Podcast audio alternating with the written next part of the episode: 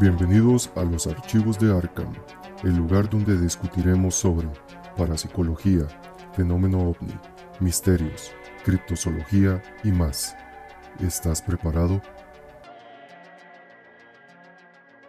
Muy buenas a todos y bienvenidos una vez más a Archivos de Arkham, su podcast favorito de misterio. Espero que estén bastante bien, que estén pasando una noche bastante mística y oscura Estoy bastante feliz de estar acá de nuevo, como todos los martes, 7:30 pm hora Costa Rica, para los que nos están viendo en vivo. Para los que nos escuchan, recuerden que esto es una retransmisión de los streamings que hacemos por Twitch todos los eh, martes a las 7 y media. Y lo pueden encontrar en nuestras diversas plataformas, Spotify, Apple Podcast y Evox. Eh, estoy como siempre aquí con mi este, mano derecha, una persona se podría decir que mítica en lo que es las redes, en el, mundo, en el mundillo del streaming, de la controversia también últimamente. Pille, ¿cómo está Pille? Bien, bien. Este, de, como siempre esperando el tema, ¿verdad? Que no sea de alienígenas, sí. siempre se ponen mal los cheques. Mal.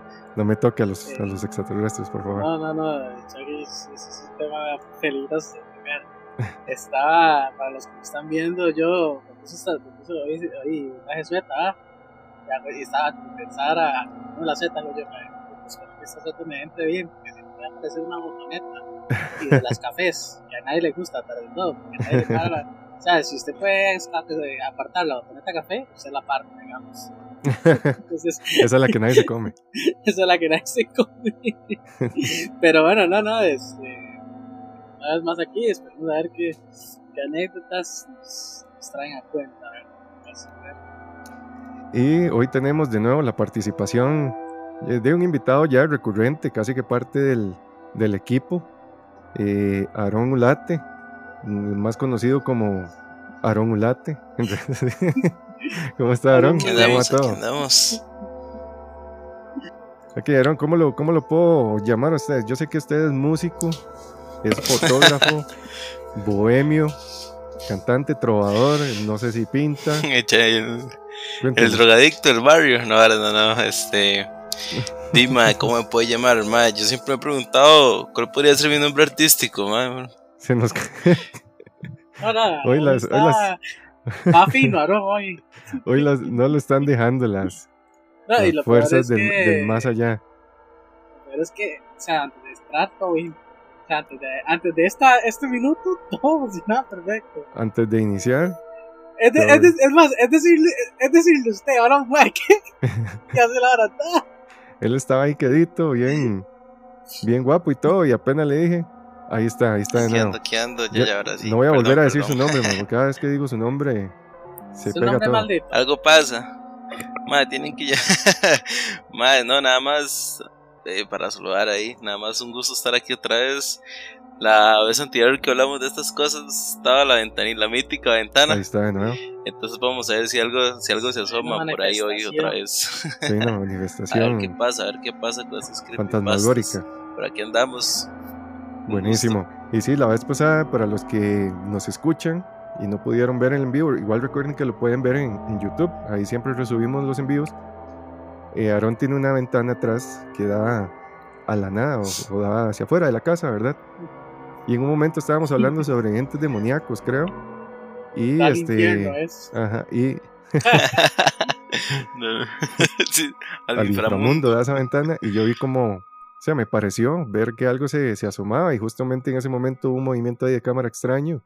Igual pueden ser coincidencias, ¿verdad? Pero este, en su momento sí nos pegó un sustillo, entonces este fue un momento ahí. Fue extraño, Fue extraño, exactamente. Entonces, igual pueden ir a ver este el episodio, ya les digo qué número es. Vamos a ver si lo tengo por acá. Es el episodio, el episodio número 11, Historias Macabras. Ahí lo pueden encontrar en YouTube, en nuestro canal.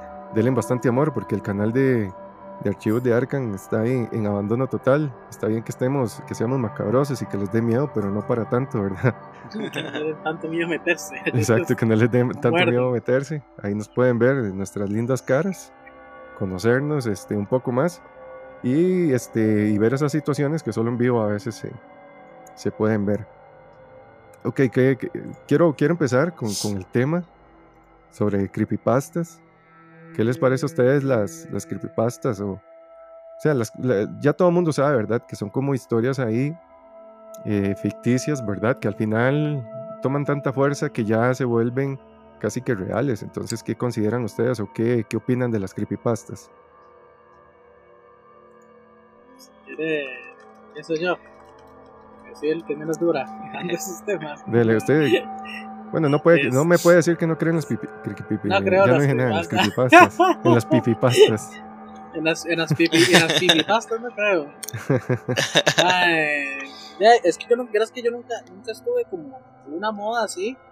Que Gary ahora como en el chat, este, que, que las, las creepypastas de 2015, que creo que ahí es donde salió Slenderman, ¿verdad? Y, y trascendió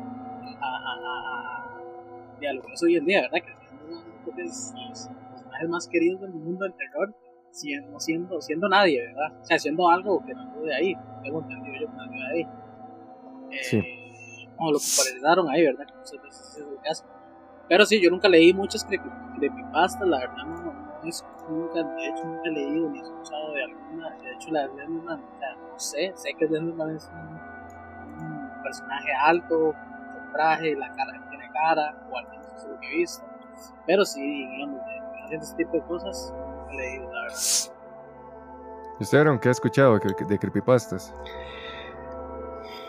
Bueno, yo, yo al igual que Pi, digamos, yo recuerdo cuando en el, en el 2015 yo estaba en el colegio, estaba en noveno si no me equivoco. Y obviamente también recuerdo como esta fuerza que agarró, así de repente las creepypastas y, y yo como siempre fui más dado a eso, ¿verdad? Yo recuerdo sí estar por ahí indagando en, internet de poner creepypastas, entonces yo leía y recuerdo que sacaban imágenes de las creepypastas y así. Entonces, ya yo en su momento pensé que era como, lo vacilón fue que en el momento yo pensé que eran como testimonios reales de cosas que pasaban y luego me di cuenta que eran como historias del internet. Pero fue tanto el, hablando del, del del ejemplo que sacó Pille, que era el Slenderman. Digamos, tuvo tanta fuerza y tanta influencia que ya conocemos el caso, ¿verdad? Eran dos chiquitas que planearon asesinar a su amiga por influencia, ¿verdad? Entonces ahí, ahí es donde empieza el misterio y lo macabro de todo, ¿verdad? Que tanta influencia, que, que tanto nos puede afectar y atemorizar estas historias. Sí, sí, sí. Sí, con las creepypastas sucede eso, que este, inician, ¿verdad? Como un, como un relato ficticio básicamente el nombre creepypasta sale de, este, de creepy, ¿verdad? Que es como eh, horrorizante o, turbio, bizarro. Y pasta viene del paste, porque ¿cómo, cómo inician? Estos eran cuentos cortos o historias que en, en, los foros, ¿verdad? En el tiempo, creo que empieza en 2010 todo el auge de las creepypastas. En este tiempo, eh, todavía los foros eran, tenían bastante fuerza, entonces los foros eran puro texto. Entonces había gente que le gustaba escribir sus historias de miedo, las pegaba ahí, alguien que le gustaba esta historia, la copiaba, le daba paste en otro, en otro foro, entonces es aquí donde se crea el creepy paste, ¿verdad? Y luego pasa a creepypasta, ya con, con el slang. Entonces todas estas historias se hacen famosas porque van rodando de foro en foro, eh, ya gente empieza a decir que muchas de estas historias pueden que sean reales por la fuerza que toman y entonces ya se le da una, esa, esa, tonalidad más oscura, ¿verdad? De que sí, posiblemente en algún momento pasó y que, este, que la gente ahora anda diciendo que, que son inventadas, ¿verdad? Como para desmitificar o, o, o, decir que la historia es mentira. Y eso pasa con Slenderman. Slenderman en su inicio simplemente fue un concurso de fotografía que nace en una página sobre este, cuentos de horror, ¿verdad? Historias de terror.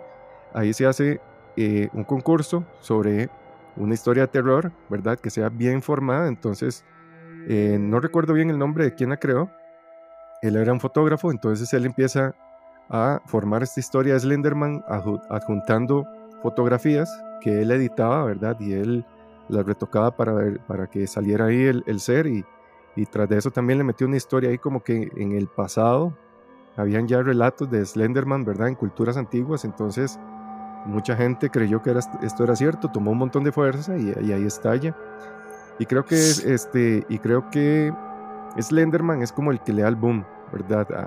A, lo que son las creepypastas. Después ya sale Smiley Dog, eh, sale este otro, el de, ¿cómo es que se llama? Jack, no sé qué, el, chamaquillo este como que tiene una sonrisa ahí toda macabra, Smiley Jack creo que se llama también. No sé, es que hay tantas creepypastas. Decir Jack el... Jack el Destripador. Ah, el destripador. Yo pensé también que decir ese. Y yo, ah, mira, no sé qué era No, no, ese, ese, sí es real. Pero, este. Ailes, Ailes Jack, ajá, se llama. O sea, hay un montón. De hecho, hay una de Zelda.exe, luego vienen los Sony.exe, Mario.exe, ya se meten con más videojuegos, ¿verdad? Y, o sea, ah, ya, sí, lo sé, ya. Exacto, ya se crea toda una cultura de, de terror. Ajá es como una cultura pop del terror, yo lo llamo así, es como la cultura pop de terror porque ya toman todas estas figuras, ¿verdad? Este, tradicionales de la cultura pop general y este, le meten esta tonalidad ya más bizarra, ¿verdad? Como diría nuestro amigo, eh, no lo voy a mencionar porque ando enojado con él, pero... pero sí, este, y a mí me gusta mucho por, por eso mismo, ¿verdad? Porque poco a poco las creepypastas empiezan a meter el, terror y lo empieza a hacer un poco más... Eh, más popular, ¿verdad? Muchas veces o antes en este tiempo que nacen las creepypastas, el terror estaba como más eh, dirigido a cierto público y con esto de las creepypastas hay como más apertura, ¿verdad? A que la, a que la gente en general escuche sobre, sobre estos relatos. Entonces los, los relatos que yo les voy a, narrar el día de hoy, algunos dicen que son reales, hay otros que dicen que simplemente son historias. Y con el que vamos a empezar es uno que se llama This Man o este hombre. Y es el hombre que invade tus sueños. ¿Tienen alguna pista de por dónde va esto? Pille yo creo que tiene una pista. Pero Pille este, es una... Se cagó de risa. Pero Pille, de miedo, ah, es de miedo. Es, de miedo lo que vamos a hablar.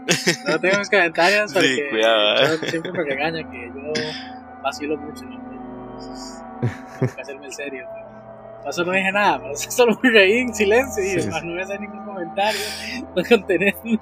Es que los que, nos, los que no nos están viendo, ustedes tienen que ver las caras de Pille. Es que Pille no se aguanta. Eh, él es muy corrupto. Él es, corrupto, es un corrupto. muy inapropiado. Entonces a él apenas se le viene algo a la cabeza, él no puede no, no, puede aguantarse la risa, entonces por eso tienen que ver los videos para que no se pierdan estas, estas interacciones. Pero bueno, les explico quién es este hombre, y no es este como la canción, ¿verdad? De quién es este hombre. Él es una persona o un rostro que aparece en sueños y en su momento creó toda una ola casi que de histeria porque mucha gente empezó a relatar que habían visto a este hombre. Entonces, ok, aparentemente esta leyenda nace alrededor de hace unos 10 años atrás y este, se hizo muy, muy famosa, como les expliqué, en varios foros de internet relacionados con temas macabrosos. Esta historia ya está catalogada como una creepypasta, puesto que no hay, ¿verdad?, una evidencia de que se haya sido algo real, ¿verdad?, basado en algo real. Pero lo cierto es que hay muchas personas que argumentan haberlo visto en sus sueños. Y a algunos les causa perturbación, a otros les causa una fascinación muy extraña que no se entiende por qué, ni ellos entienden por qué es que este ser cuando aparece en sus sueños incluso causa esta, esta fascinación. Supuestamente la historia inicia en el 2006 en la ciudad de New York. Ahí un psiquiatra tiene una paciente Es una paciente ya recurrente con su terapia. En una de estas sesiones de terapia, ella llega y dibuja lo que dice ser la cara de un hombre que se aparece varias veces en sus sueños, que ya era algo recurrente. y por más raro que sonara, ella decía que siempre aparecía como para darle buenos consejos sobre su vida privada. Lo extraño es que en los sueños se supone que nosotros las caras que vemos son caras de personas conocidas o caras de personas que en algún momento hemos eh, cruzado o tenido alguna interacción social, ¿verdad? Por lo general se dice que el cerebro no tiene la capacidad de generar rostros. Eh, si usted no tiene como esa base de datos, por así decirlo, ¿verdad? De dónde tomar el cerebro para generarlas. Entonces puede que en algunos sueños nosotros veamos gente sin rostro, ¿verdad? Y simplemente nos acordemos de algo, una imagen borrosa, o las caras que veamos siempre van asociadas a alguien que conocemos, ya sea una actriz, alguien que vi en la calle, ¿verdad? Mientras iba al supermercado. Gente de la vida cotidiana, pero que sí las vimos. En este caso son este rostro, en, o sea, no, no tiene esa referencia, puesto no se ha encontrado la persona real que tenga este rostro. Entonces, en aquella sesión, la joven explica que había soñado eh, repetidas ocasiones con un hombre que ella no conocía. Tenía una calva incipiente, las cejas muy gruesas y los labios extremadamente finos, especialmente el superior, recalca ella. Y este, mientras ella iba haciendo esta descripción, el psiquiatra ya había tenido a alguien ¿verdad? cerca para que hiciera la representación. Entonces, ahorita en pantalla pueden ver la representación de, este hombre. Para los que nos escuchan, pueden verlo, pueden ver las fotografías en los show notes que vamos a poner en, Instagram de este episodio. Pero esta es la cara de, esa persona. Igual, si quieren buscarlo ahorita mientras nos escuchan, pueden poner This Man en, este, en, su buscador, ¿verdad? De preferencia. Y lo que van a ver es una persona, sí, que es medio calva, tiene unas cejas muy gruesas, el labio superior bastante delgado, tiene unos ojos como grandes, muy, bueno, igual la fotografía o el dibujo, el relato hablado, eh, el dibujo hablado, perdón, está en blanco y negro, pero tiene unos ojos, no sé, dan como una sensación de una mirada como profunda. Tiene una sonrisa en realidad bastante como tétrica. Y este, ok, ¿qué pasa? Se hace este relato, entonces eh, lo que hace es este psiquiatra, ¿verdad? Hablar con sus, con sus colegas y preguntarle a ellos, ¿verdad? Que si sus pacientes no han tenido algún tipo de relato parecido, ¿verdad? Al que esta paciente le contó. Entonces, después de estos días después, otro paciente se percata del dibujo, está encima del escritorio del, del psiquiatra y según este, otro paciente, también él había recibido la visita de este hombre en sueños numerosas veces. Pero eso no era todo, ya que el psiquiatra, como les digo, ¿verdad? ya había compartido a sus compañeros, a sus colegas, y aparecieron poco a poco otros cuatro eh, pacientes que lograron reconocer la fotografía o la, el relato hablado, y esta imagen terminó bautizada como Disman o este hombre, porque ellos simplemente decían, este hombre se aparece en mis sueños, este hombre me habla, este hombre me acompaña, no sé quién es, entonces, de hecho, hay una página que se llama thisman.org, ¿verdad? Estehombre.org. Eh, básicamente, esta página lo que ha hecho es recabar información sobre relatos, ¿verdad? De gente que eh, se supone lo han visto en sueños. Recogen teorías también, ¿verdad? De qué es posiblemente lo que está causando que la gente vea esto. Entonces, si ustedes en casa, que nos escuchan o nos están viendo, ven esta fotografía y les parece familiar, muy posiblemente en algún sueño hayan sido visitados. Entonces, según la web, indican que eh, Disman eh, ha aparecido en diferentes países, o sea, no es solo en Estados Unidos, sino también hay relatos de China, de Italia, de Estados Unidos, de Suecia, de India. Entonces es algo ya global, no es centralizado solo en, en un país o en una zona. Y la página también ha servido para reunir algunas teorías sobre quién es este hombre. Entonces, en algunas dicen que posiblemente este sea como el rostro de Dios o algo parecido a la representación de Dios en, nuestro, en nuestra mente. Otros señalan que es una persona real y es un viajero de los sueños que suele entrar en la mente de otras personas mientras duermen. Y esto se llaman onironautas. ¿Ustedes han escuchado sobre, sobre los onironautas? No. No, pero tengo una duda. Dígame. ¿Existe esta persona? No. O sea, ¿existe alguien que se parezca a este madre? No. ¿Lo han encontrado? Digo yo, deberían haberlo encontrado. Eh, en teoría, si es alguien real, sí, debería haberse encontrado. Por el momento no se ha encontrado alguien que sea 100% parecido, ¿verdad? Tal vez salga alguien, como siempre, hay alguien que tenga algún parentesco. Claro. Pero este, no, o sea, todavía no se ha dado con él. Entonces, por eso es que se le da el sentido de, eh, de que es una creepypasta. Ok, los onironautas son personas capaces de, eh, lograr entrar en sueños o manipular sus propios sueños. Por ejemplo, los sueños lúcidos. Eh, los sueños lúcidos son estos sueños en los que usted es capaz de alterar su sueño, incluso detenerlo y continuarlo. O sea, usted está durmiendo, usted está consciente de que está soñando, no sé, de que voy por la carretera y voy manejando y llega una desviación. Usualmente en los sueños nosotros no tomamos decisiones, sino que simplemente vemos como la reproducción de un video, ¿verdad? En los sueños lúcidos nosotros sí tenemos control, podemos alterar las cosas, podemos eh, manejar el sueño a nuestro antojo. Entonces se dice que mucha gente de los grandes pensadores que han habido, eh, las personas muy inteligentes, por ejemplo Tesla, eh, Einstein, eran personas que podían controlar los sueños, tener estos sueños lúcidos y anotar cierta información que les llegaba a ellos por medio de estos sueños. Entonces una práctica común de las personas que tienen sueños eh, lúcidos es que en medio sueño, si tienen alguna información importante, se despiertan, lo anotan y siguen con el sueño. Entonces, es una habilidad que se puede llegar a controlar, que se puede llegar a desarrollar, pero los onironautas, aparte de tener sueños lúcidos, ellos son capaces de viajar a otros lugares e incluso se dice que conectarse con personas en este mundo onírico. Por ejemplo, Aarón está durmiendo, es un aeronauta, y yo estoy durmiendo y los dos quedamos de vernos, no sé, en la Torre Eiffel en París, en un sueño. Hay casos que este, se dice, ¿verdad? Que la persona no sabe que es un onironauta, no está consciente de ello y visita lugares en sus sueños. Poco tiempo después, él sigue creyendo que simplemente es un sueño y ve alguna fotografía de ese lugar en específico con los detalles específicos que él vio. Y él, o sea, es, un lugar que él nunca visitó en, en, persona, ¿verdad? Físicamente.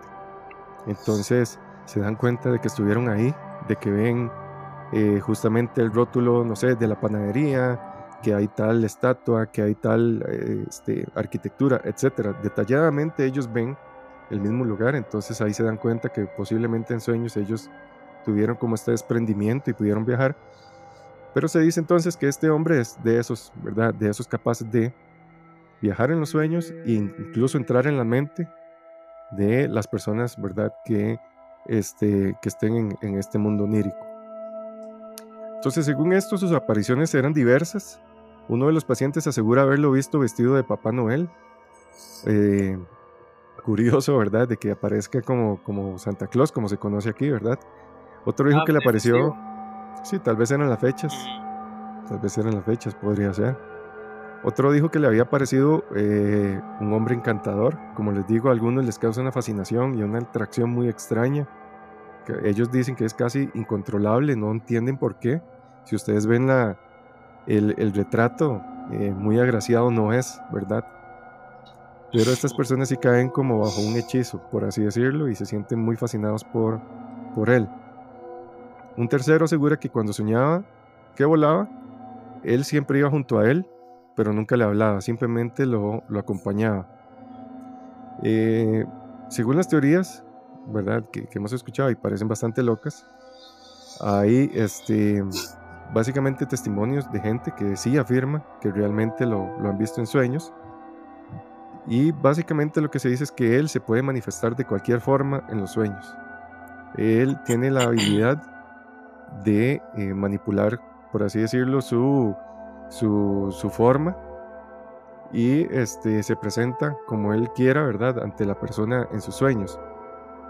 Hay una mujer que dice, me enamoré de, de él desde la primera vez que lo vi en mi sueño, aunque si lo pienso debo admitir que es realmente feo, y sin embargo todas y cada una de las veces me arrastra con sus gestos románticos y sus dulces palabras.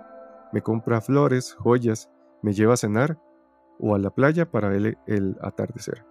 Entonces el hombre por lo menos es bastante romántico. Exactamente. Hay otro hombre que dice nunca ha tenido relaciones homosexuales o incluso fantasías, pero en sueños tiendo a soñar en tener sexo con este hombre todo el tiempo. Debo admitir que tiene mucha imaginación y me agrada. A veces cuando me despierto descubro que he tenido secreciones nocturnas o lo que viene siendo sueños húmedos, ¿verdad? Entonces, este, bueno, podemos ver que sí hay como una manipulación, ¿verdad? De este hombre hacia este, los que atrapan sueños.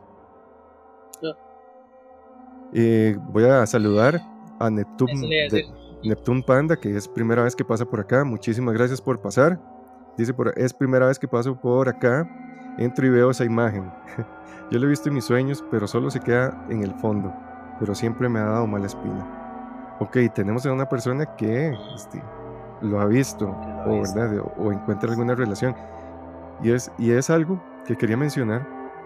Hay psicólogos que dicen, o analistas, ¿verdad? Que dicen que esta foto está hecha de manera que el cerebro, cuando usted la vea, la reconozca. El- si ustedes ven la, la- la imagen, él tiene rasgos muy marcados, por ejemplo, la calvicie, su cara que es redonda, sus ojos, sus cejas pobladas. Entonces, estos al ser rasgos tan fuertes, el cerebro trata de buscar como eh, alguna similitud en alguna imagen que él haya visto antes o alguna cara. Entonces, probablemente algunos que vean la imagen digan, sí, yo lo he visto. Puede que sí, en realidad sí lo hayan visto, ¿verdad? O pueden que hayan visto a alguien parecido y alguno de estos rasgos el cerebro lo, conecte con, con alguien conocido. Pero tiene esa particularidad. Incluso mucha gente dice que después de ver la imagen, y no quiero asustarlos, después de ver esta imagen y eh, no haberla conocido antes, esa noche justamente sueñan con este hombre. Entonces, escuchó. Pille ahí nada más me, me avisa si, o si alguno que está en el chat o que los que nos están escuchando, si buscan la imagen y la ven y tuvieron algún sueño relacionado, me encantaría que por favor nos dejen ahí su mensaje Sí, por, por Instagram para saber eh, qué, qué pasó. Se Es cagó en mi que- sueño, dicen. es que, digamos, viendo la foto, ¿verdad? Yo nunca, nunca he tenido, nunca he tenido de sueños. eh, yo vea algo, o sea, sueños de, feas, pesadillas, dicho, pesadillas, han sido cosas ahí random. Yo me caigo mismo, o si muere alguien quiero mucho, así. Sí. Pero nunca he llegado a soñar algo así. Pero sin embargo, es lo que usted decía. Yo veo a este man, digo, lo he visto. Lo he visto en algún lado, lo he visto, pero no que lo haya visto porque me lo han mencionado y me lo han enseñado también. pero usted es bastante famoso. Sí, Porque al principio que usted lo mencionó, bueno, digo, ah, sí, es el que no los sueños. No, es cierto, este ahora. sí, sí, es que, eh, como les También ha digo, tiene esos... fama. Sí, como tiene esos, esos rasgos eh, tan marcados, entonces sí, uno puede que llegue y, y encuentre relación, ¿verdad? Con, con algo o diga, "Oh, ma, sí, sí, me parece haberlo visto. Ujú. No, y es que lo vacilón es que es hasta fácil recordarlo, digamos, porque yo honestamente nunca lo, lo he soñado en sí, digamos, nunca me ha parecido. Y ahorita quizás aunque yo no lo tenga aquí en la pantalla, yo recuerdo muy bien la imagen, porque sí lo he visto en internet y en foros y demás. Entonces son rasgos tan marcados y son características tan específicas que es fácil que usted lo recuerde o que su mente lo recuerde. Por ejemplo, si usted ve una persona que le impacta demasiado, usted lo va a recordar. Digamos, no sé, que tiene los ojos tratados, esa gente que anda los Sí. ojos negros, usted lo va a recordar ese rasgo muy fuerte. Y él tiene rasgos muy fuertes y lo, lo interesante, ¿verdad? Es, es, por ejemplo, cuando usted, eh, o no sé, la policía o la persona encargada tiene que hacer un retrato hablado y aunque ese retrato no se parezca mucho a la persona, siempre coinciden, ¿verdad? O siempre hay coincidencias de rasgos.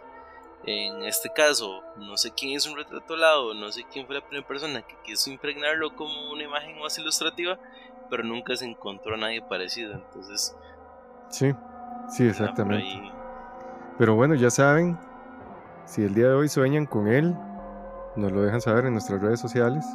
Incluso si quieren enviar su sueño, recuerden que tenemos el correo los archivos de gmail.com Ahí pueden enviarnos sus relatos macabrosos, ya sea de ustedes o de algún conocido. Siempre, siempre tenemos a alguien, ¿verdad?, que le ha sucedido o ha tenido algún evento paranormal.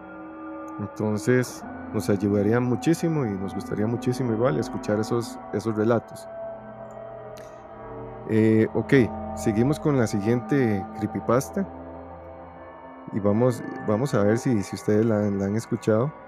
Y se llama la Fundación SCP. Y es una de las creepypastas más conocidas a nivel mundial. ¿Han escuchado algo sobre esta fundación? Para nada. Ni idea de qué es. Vamos a reaccionar por primera vez. ok. Básicamente esta fundación es SCP. Es una fundación que se dice opera en las sombras. Eh, está fuera de cualquier jurisdicción. O sea, ningún gobierno, ninguna política los, los rige. Ellos son un ente totalmente aparte en el mundo. Se dice que su tarea básica es contener objetos, entidades y fenómenos anómalos. Entonces, estas anomalías representan un peligro significativo para la seguridad global, ya que amenazan dañar tanto como física como psicológicamente a, este, a la humanidad. Entonces, esta fundación opera para mantener el orden y así que la población civil, ¿verdad? Nosotros, podamos vivir nuestro día a día sin miedo o desconfianza o dudas sobre sus creencias personales, así como también mantener a la humanidad apartada de influencia extraterrestre, extradimensional o alguna otra eh, interferencia o influencia extranormal, por así decirlo. Entonces, básicamente esta, esta organización lo que hace es eso, ¿verdad? Por decir algo, ok, hay un fenómeno anómalo aquí cerca en, mi casa en Cartago. Ellos, en teoría, tienen, eh, como decirlo, por así decirlo, sucursales o personas ¿verdad? Alrededor del mundo que trabajan para ellos. Entonces apenas encuentran una anomalía, ya sea un evento paranormal, algún objeto encantado, extraño, eh, un ser, ¿verdad? Ahí, un duende, lo que sea, ellos acuden, atrapan este ser o este objeto, lo contienen, lo analizan y lo estudian y también se dice que lo cuidan, ¿verdad? O si es necesario, ellos también lo destruyen si es necesario, ¿verdad? Para mantener la paz, la paz mundial. Entonces ellos dicen que su misión primero es asegurar anomalías con el objetivo de prevenir que éstas caigan en las manos de civiles o agencias rivales mediante la observación y vigilancia extensiva y actuando para interceptar dichas anomalías lo antes posible. Eh, contener anomalías con el objeto de prevenir su influencia o efectos en el mundo y proteger a la humanidad de los efectos de tales anomalías, así como también proteger a las anomalías de sí mismas. Eh, entonces me han dicho que nunca han escuchado sobre, sobre esta fundación, ¿verdad? No. No. Karen, ahí lo que mencionas es eso mismo, que de hecho sí lo he escuchado porque Karen me recomendó un juego que se llama así, eh, SCP, y, el juego es una poronga, es, es como ese estilo de antes, ¿verdad? Que era como como 2D, no sé, ¿verdad? Como, pasillos, bueno, no sé, es como extraño, es un juego así. Sí, son, como gráficos de, de, Play 1. Ajá, como eso, poligonales totalmente. Ajá, y, y de hecho, el inicio de, de, la vara aparece como una especie de marciano, bueno, gris se llama, ¿verdad? Todo jupón, y se suelta en el laboratorio y anda matando a todo el mundo. Pero sí, de ahí lo he escuchado, digamos, de ahí lo he escuchado. Sí, este, esta fundación básicamente lo que hace es agrupar todas las creepypastas. De hecho, ellos tienen una página que se llama así, SIP Foundation, ustedes la pueden buscar. A mí me gusta demasiado porque es un trabajo muy bien hecho. Ustedes lo ven y pareciera una organización real. Viene todo, viene la misión, la visión de, de quiénes son ellos, vienen los expedientes de cada, de cada ítem, de cada SCP. Ellos llaman así SCP Item Number tal, SCP este, 106 o X, ¿verdad?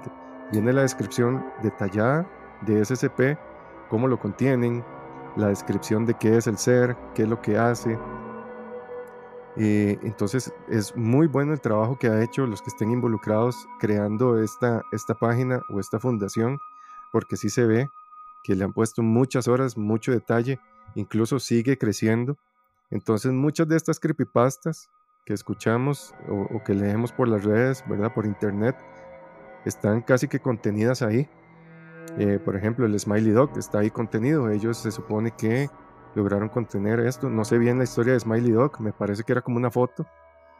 Entonces, este, es muy bonita, digamos. A mí me gustó mucho cuando me puse a leer me puse a leer bastante, eh, igual la pueden encontrar en, español, ahí ellos pusieron activar el, idioma, entonces es bastante entretenido ver el trabajo que, que han hecho.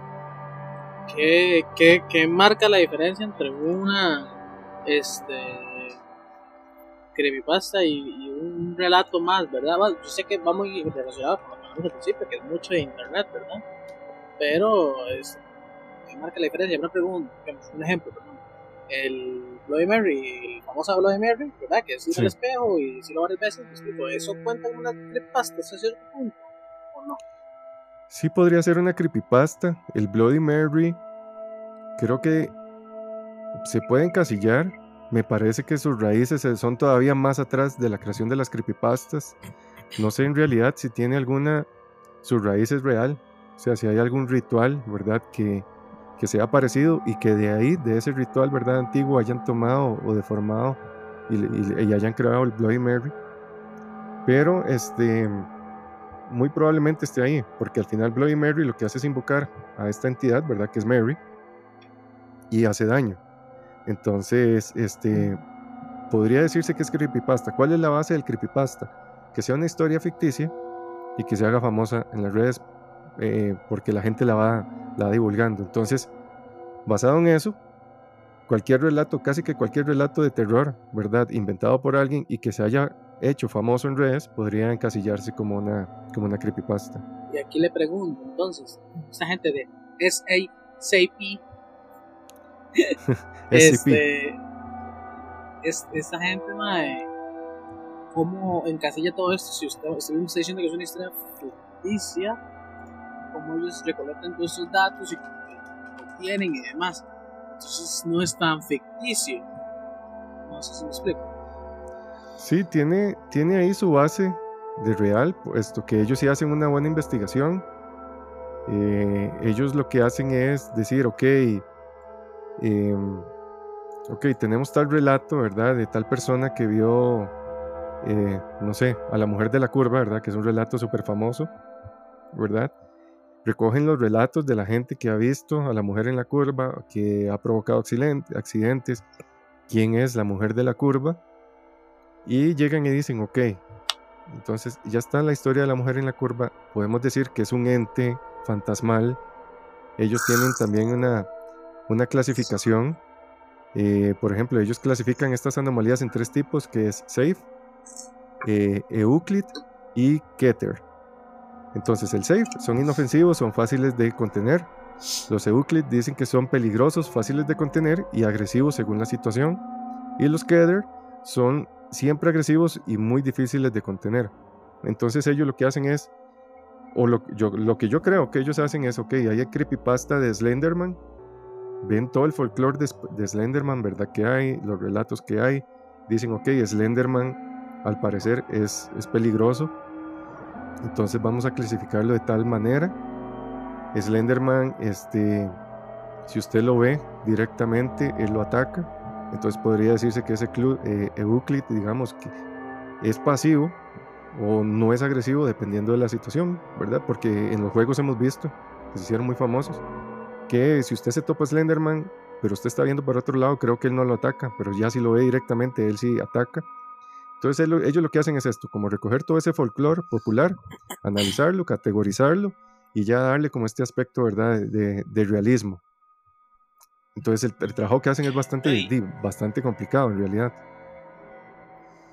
Y es que yo, yo, siento que, por ejemplo, con esta asociación, ya lo que es real o no viene a lo relativo, porque si en sí la asociación nació como una creepypasta, pero ahora es una realidad, porque realmente sí se dedican a encasillar ese tipo de cosas. Entonces, ¿qué es real y qué no? Exacto. ¿Verdad? Entonces, volvemos a la, a la misma de que hay que ver qué tan influyentes son estas creepypastas para las personas, ¿verdad? Porque eh, ellos agarraron, ¿verdad? Y eran un creepypasta, por decirlo de alguna manera, y ahora hacen algo real y clasifican pues cosas reales, ¿no? Porque ciertamente el relato en sí es algo concreto, es algo que tenemos y que ellos clasifican, ¿verdad? Lo que puede ser ficticio o no es lo que está detrás del relato pero ellos hacen una labor real, como decía Chuck, digamos, es una labor y no es nada fácil investigar y darse cuenta y clasificarlo. Es casi como un museo eso, ¿verdad? Una biblioteca de información. Entonces eso es algo totalmente irreal y eso, el mérito no se los quita a nadie. No, no, el trabajo para mí es, es impresionante.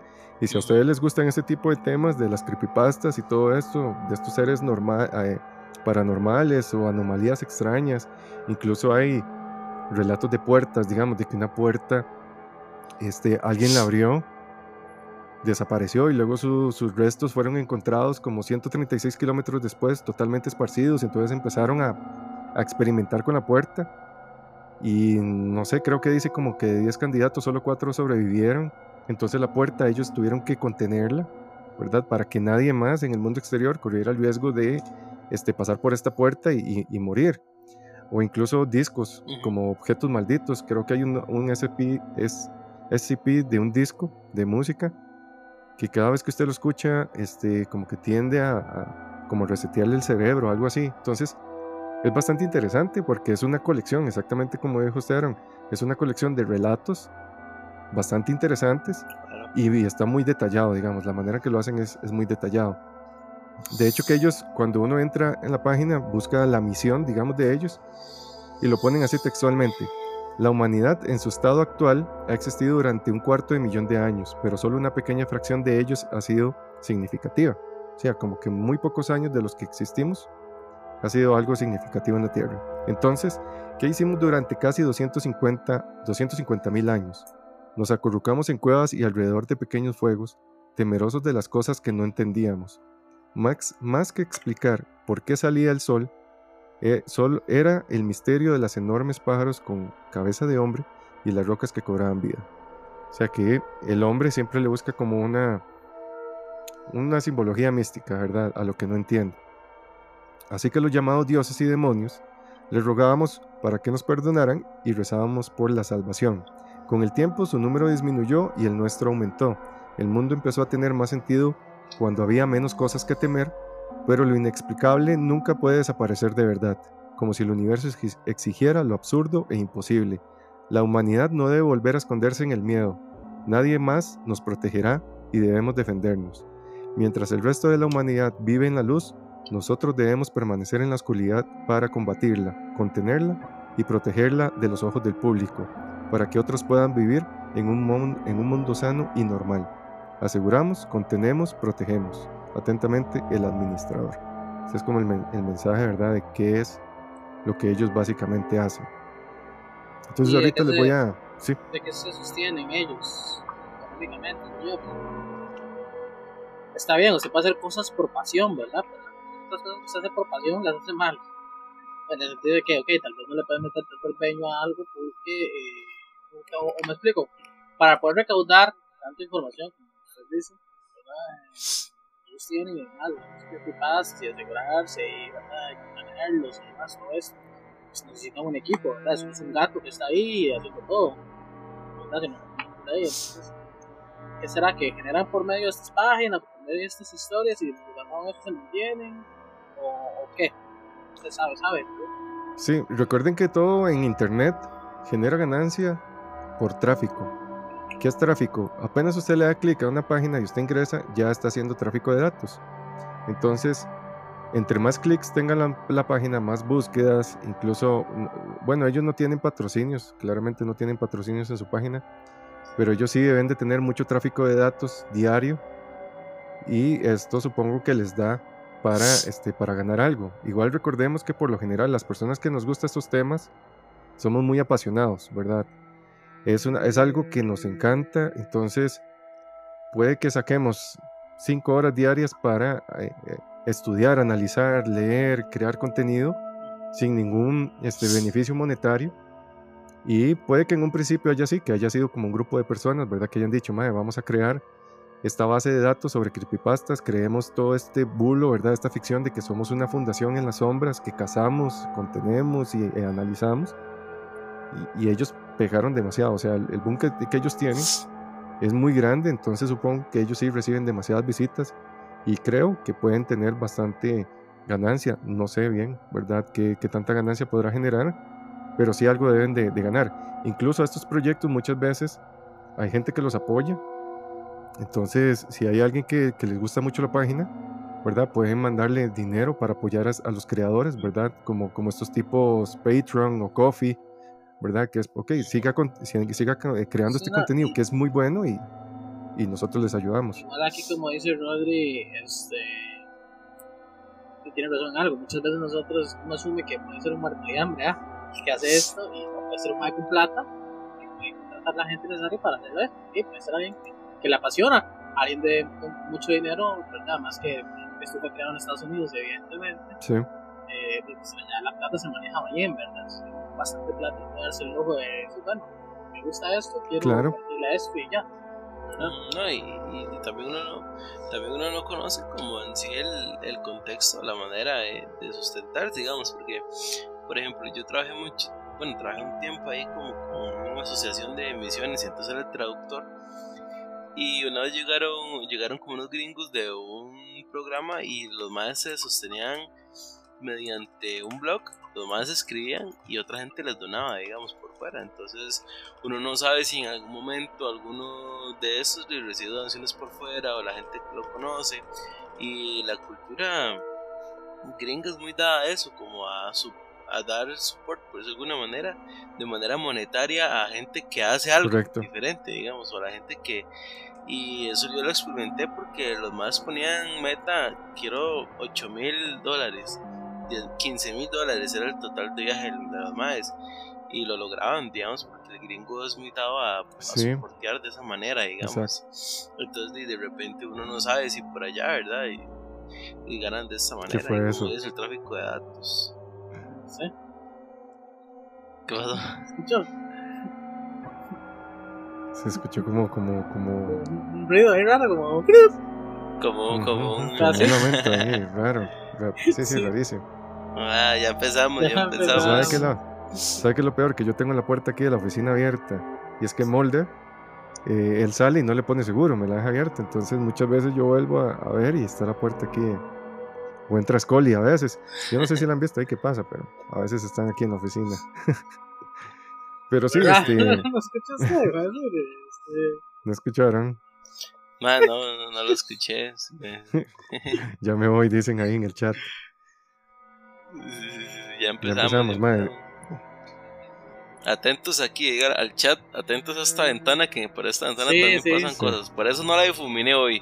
Por eso hoy no la difuminé. Para ¿Saben también por qué yo pongo fondo? Primero que nada, porque eh, aparte del desorden que me tengo aquí, ¿verdad? Donde, tengo el, el setup, atrás mío está la puerta. Y este, no quiero ser de esos streamers que aparecen en, en eh, streamer capta, este, no sé qué, figura extraña detrás. Usted sabe lo que, no sé, o sea, me gustaría mucho, pero creo que sí me daría mucho miedo, como que estemos en vivo y me digan, madre, alguien se asomó detrás suyo y vuelva a ver y salgan ahí. Mm, no, no, gracias. ya, ahora me entienden, ya, ya, ya, ahora me entienden. No, pero la salvada suya es que eso está fuera de la casa, entonces es como anda algo ahí alrededor, pero no está dentro. De hecho, y aquí tengo es que aquí está en el siete armarios ahí atrás.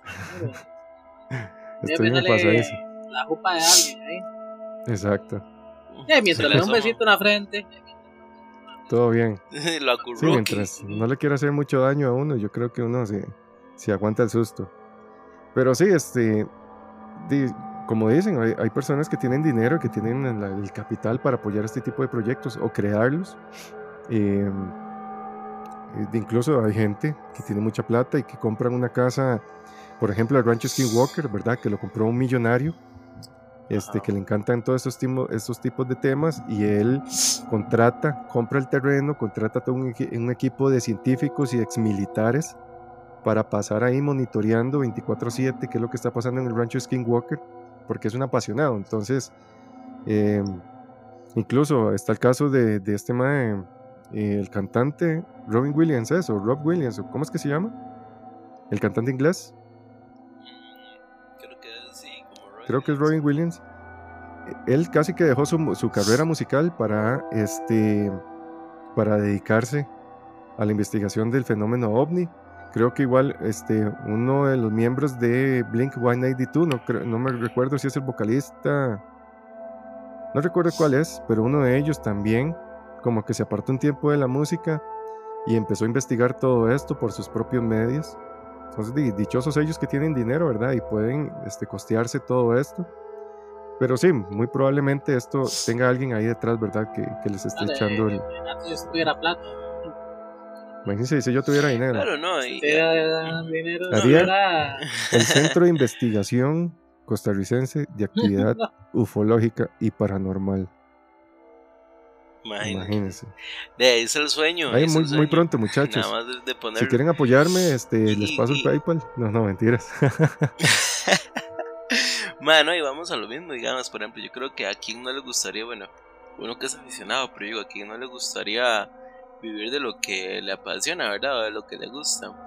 Y aunque mucha gente lo considere extraño, digamos, este, son cosas que a uno le gustaría como hacer. Exacto.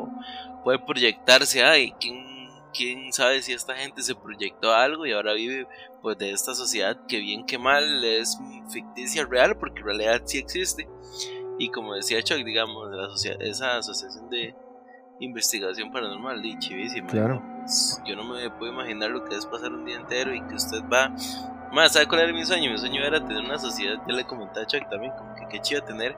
Algunas vez ustedes vieron Paranormal State claro. en Bayo. Y yo decía, madre, qué chuzo. Bueno, no sé si uno está. como, como loco. Yo decía, madre, qué chuzo tener. tener todo ese equipo, ma, usted, ok, ma, vamos a una choza y empezamos a, entrevistar gente, qué pasó aquí, de dónde viene esta choza, el que se la vendió, ma, se los digo porque yo viví en una choza donde era propietario de dos viejitos que murieron en la casa y se supone que andan ahí. Entonces, ma, yo me apasioné y yo quería investigar quién vendió la casa, los que habían vivido ahí antes, qué había pasado. Y, yo, yo creo que, que el que lo logra realmente y el que puede hacerlo, sí. eh, tras de que tiene pasión, tiene los Exacto, medios. y, y todo nace así, digamos, siendo un sueño, ¿verdad? Tal vez hay muchas cosas grandes que se han logrado y quien las inició en su momento dijo, que este es simplemente un sueño, es una pasión, vamos a ver para dónde va y al final le puso tanto empeño, ¿verdad? Que dio frutos y, y tal vez vive de eso. Este, entonces, ¿cuál es la manera de apoyar? O sea, no se, no se necesita dinero, o sí, ¿verdad? Porque claramente el dinero ayuda un montón, pero la mejor forma de apoyar este tipo de iniciativas es compartiendo, ¿verdad? Como nosotros siempre les, mencionamos. Si ustedes nos ayudan a compartir a compartir este, los, los, archivos de Arcan en Spotify o en YouTube, ¿verdad? Decirle a sus amigos de trabajo que ustedes saben que les gustan estos temas. Más, escuchen en TikTok también, estamos ahora empezando ahí con TikTok.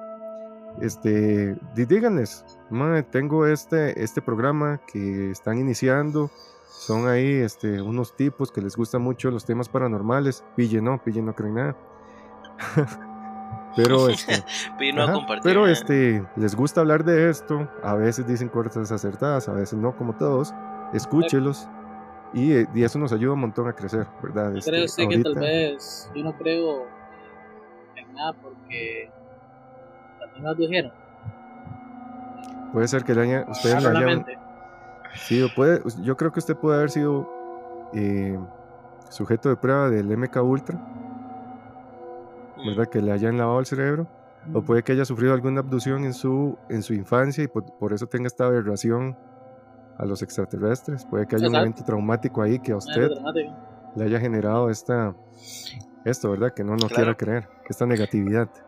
Claro, porque, porque o, puede ser un evento tan traumático que su mente decidió raro, como los tramos de la infancia que son tan feos que no hay registro en su mente y su mente los bloquea.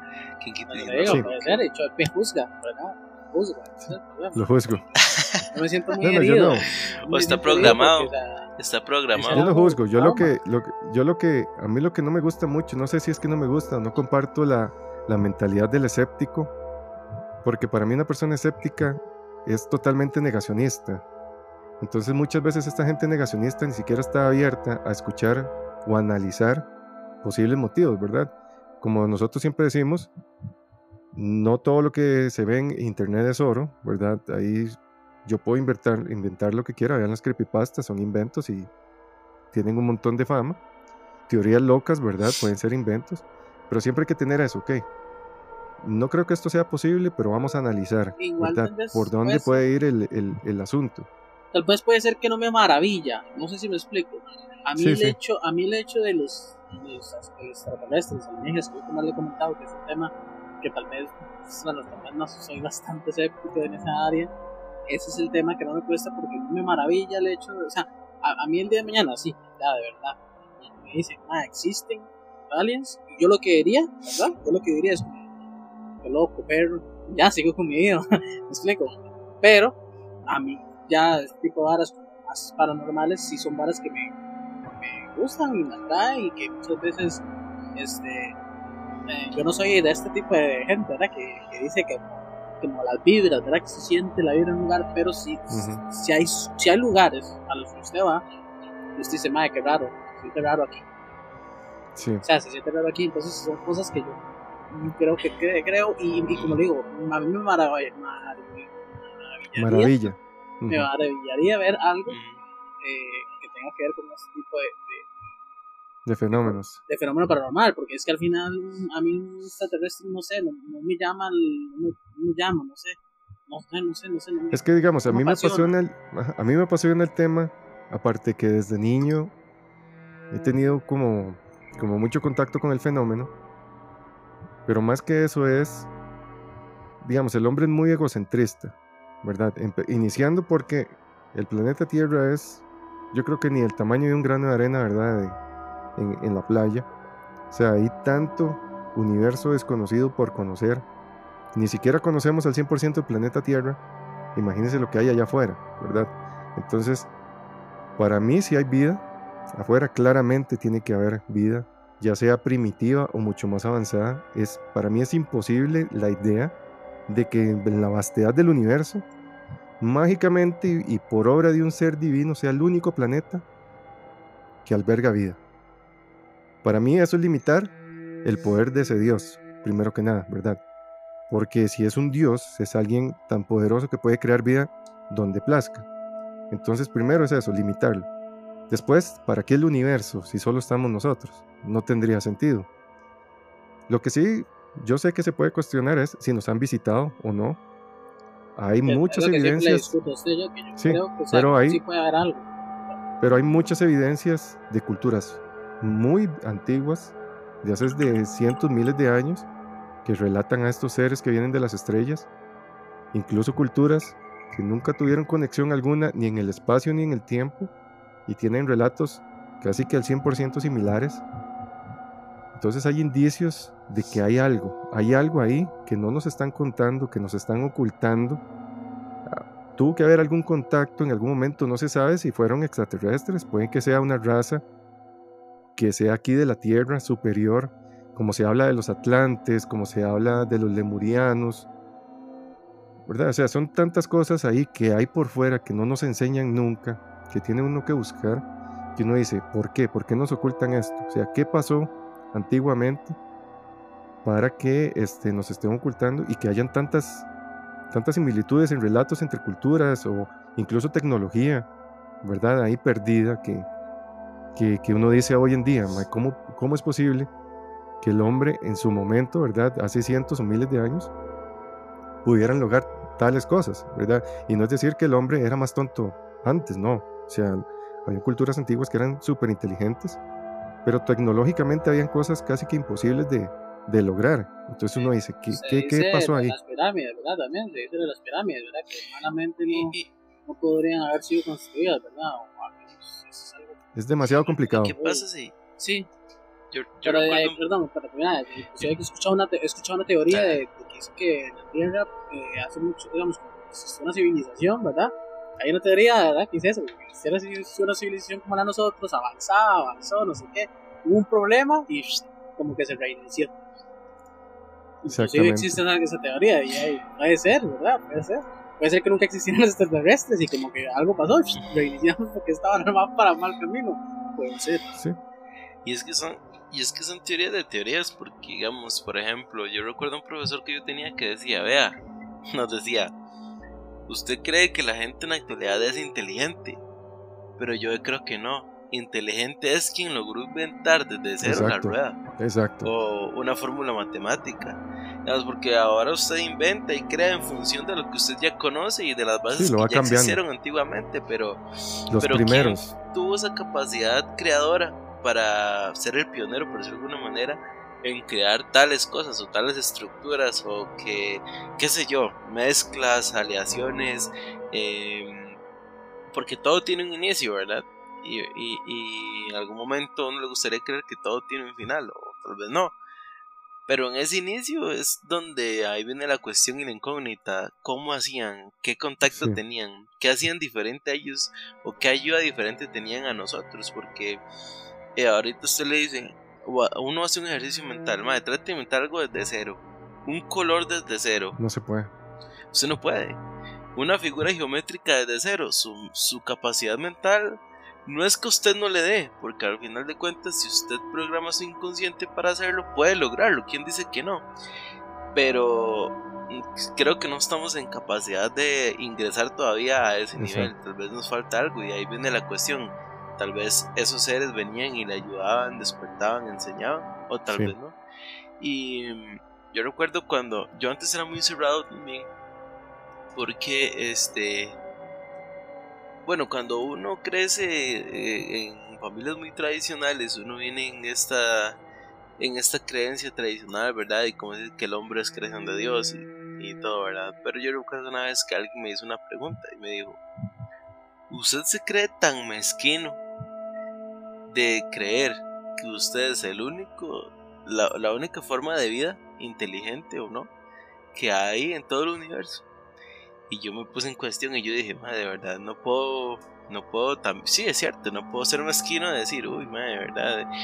Y vamos, y ahora volviendo al tema de las creepypastas, yo a veces digo que siempre hay algo de verdad dentro de lo que se envuelve en una mentira o en algo inventado, porque siempre algo tiene un es que hay una base, hay una base. Sí. De la exacto, exacto, si, si yo, si, ajá, digamos, si yo llego y digo, eh, y un ejercicio, no sé. Yo llego y digo, mañana estoy hablando con una persona y le digo, estoy en un podcast y inventamos una teoría. Puede que la mentira sea que inventamos una teoría, pero dentro de esa mentira está la verdad de que estuvimos en un podcast. Y cuando usted transmite eso verbalmente, las cosas van distorsionando hasta que llega un punto en que ya así se compartió. un teléfono chocho, digamos. por ejemplo, Exactamente, entonces, ¿qué pasa?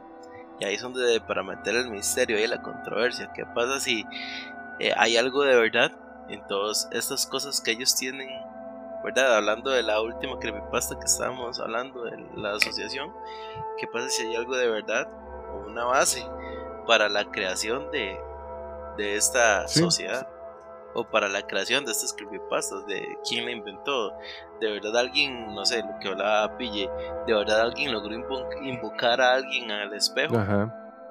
O no, con Bloody Mary, y se lo contó a alguien parafraseado, y esa persona se lo parafraseó, sí, intentó de cierta manera, y, y, y así. Entonces, sí, todos estos relatos, todos estos relatos al final tienen eso, digamos, es lo mismo. Sí, cuando, cuando hablamos de duendes, de hombres lobos, de brujas, de vampiros, de hadas, o sea, todo tiene una raíz en algún folclore, ¿verdad? De alguna cultura. Pero es eso, hay algo ahí que inicia, ¿verdad? Todo este tipo de relatos y da pie a la creación de muchos más. Entonces, como dijeron, en cierto modo, sí tienen algo de real, ¿verdad? Porque la persona en algo se basó para crear pero ¿qué pasa? Que ahora en Internet hay tanta información que a veces es muy difícil distinguir qué es verdad y qué no, ¿verdad? Podríamos vivir en un mundo paralelo en que los extraterrestres sí sean reales y más bien los, los fantasmas y todos estos fenómenos paranormales sean un creepypasta y que nadie crea, ¿verdad? Y estamos ahí con un marciano, con un venusiano, con un pleiadiano, lo que sea hablando. Pero es eso, es, es simplemente, y lo bonito de esto es eso, que hay cabida tanto que por eso a veces a mí, eh, digamos, el ser escéptico me cuesta como aceptarlo porque yo digo, yo no puedo decir no existe, ¿verdad? Ya con solo decir no existe, yo lo estoy, estoy admitiendo, ¿verdad? Que hay algo, hay algo y lo estoy negando, ¿verdad? Es lo mismo de los ateístas, dicen, no, yo no creo en Dios. pero está creyendo en él, que existe, porque si no, ajá, para negarlo, si no, no, no diría ni siquiera que es ateo, simplemente dice, no, este, yo vivo y listo, ¿verdad? Ni siquiera lo mencionaría. O sea, esa es como la, como la analogía, por así decirlo. Eh, ok, para leer ahí comentarios, dice, esto es como de los extraterrestres, lo interesante de eso es lo inteligentes y la cantidad de información que pueden tener en sus mentes, el conocimiento que pueden manejar es lo que me fascinaría de ellos. Y sí, imagínense en ustedes, para mí sería prácticamente ver una película de estas de, de Guardianes de la Galaxia, de Star Wars, porque imagínense el acceso, o sea, la cantidad de información a la que podría accesar el hombre, ¿verdad?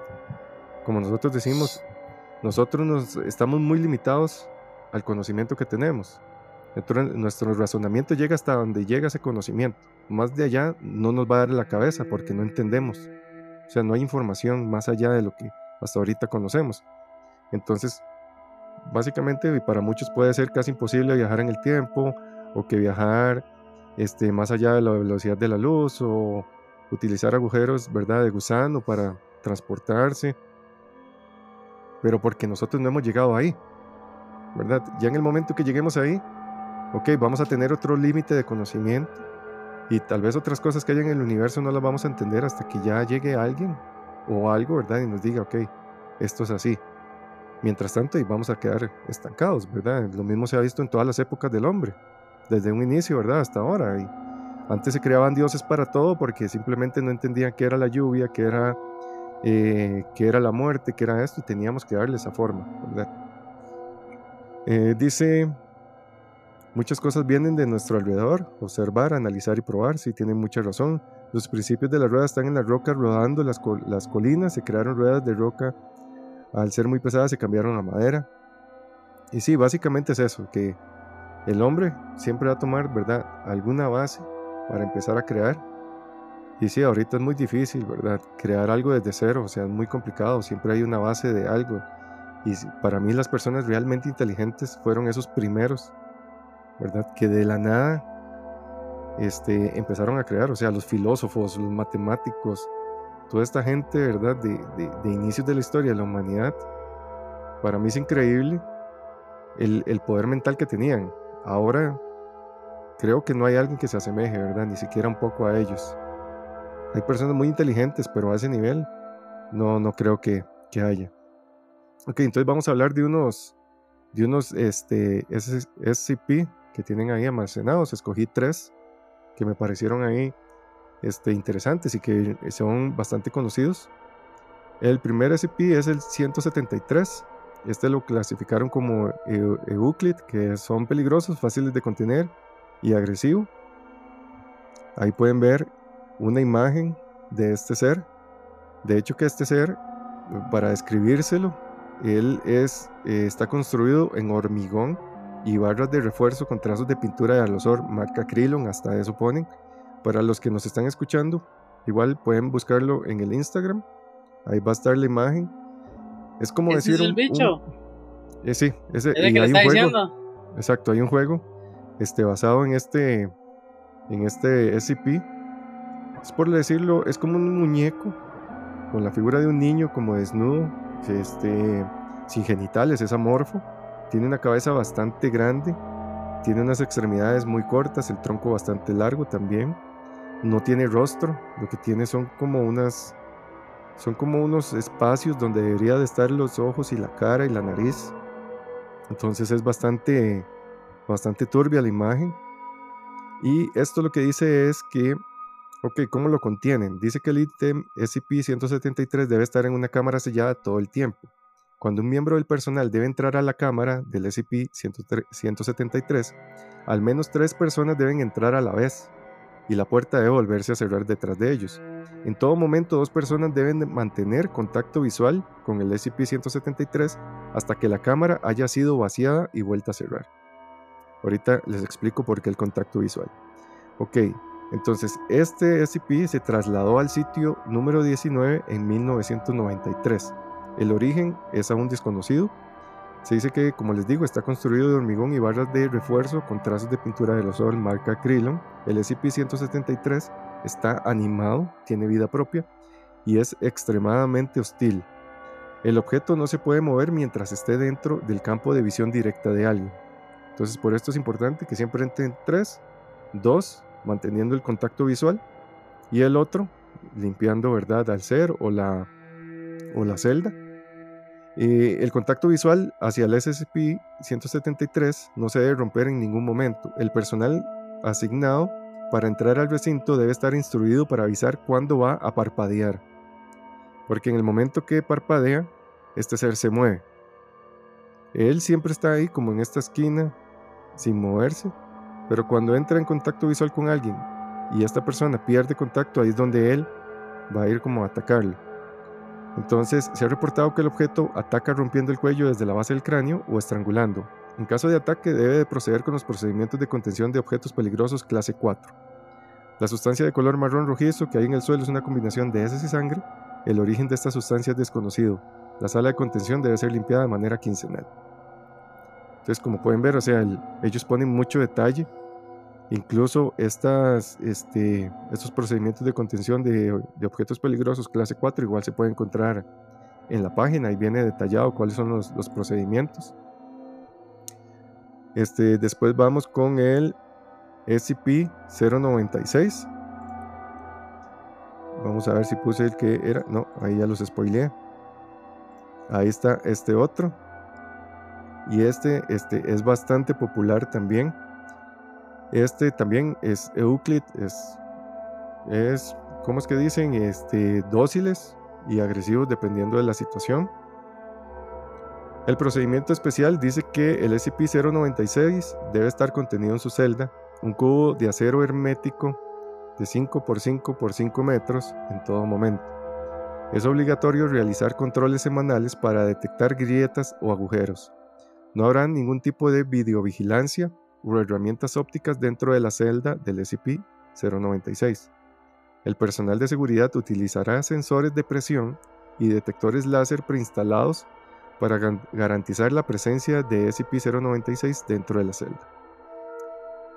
La descripción dice, es una criatura humanoide de aproximadamente 2.38 metros de altura. El sujeto muestra muy poca masa muscular, los brazos están muy desproporcionados con el resto del cuerpo del sujeto, con una longitud aproximada de un metro y medio cada uno. La piel carece en su mayor parte de pigmentación, sin signos de vello corporal.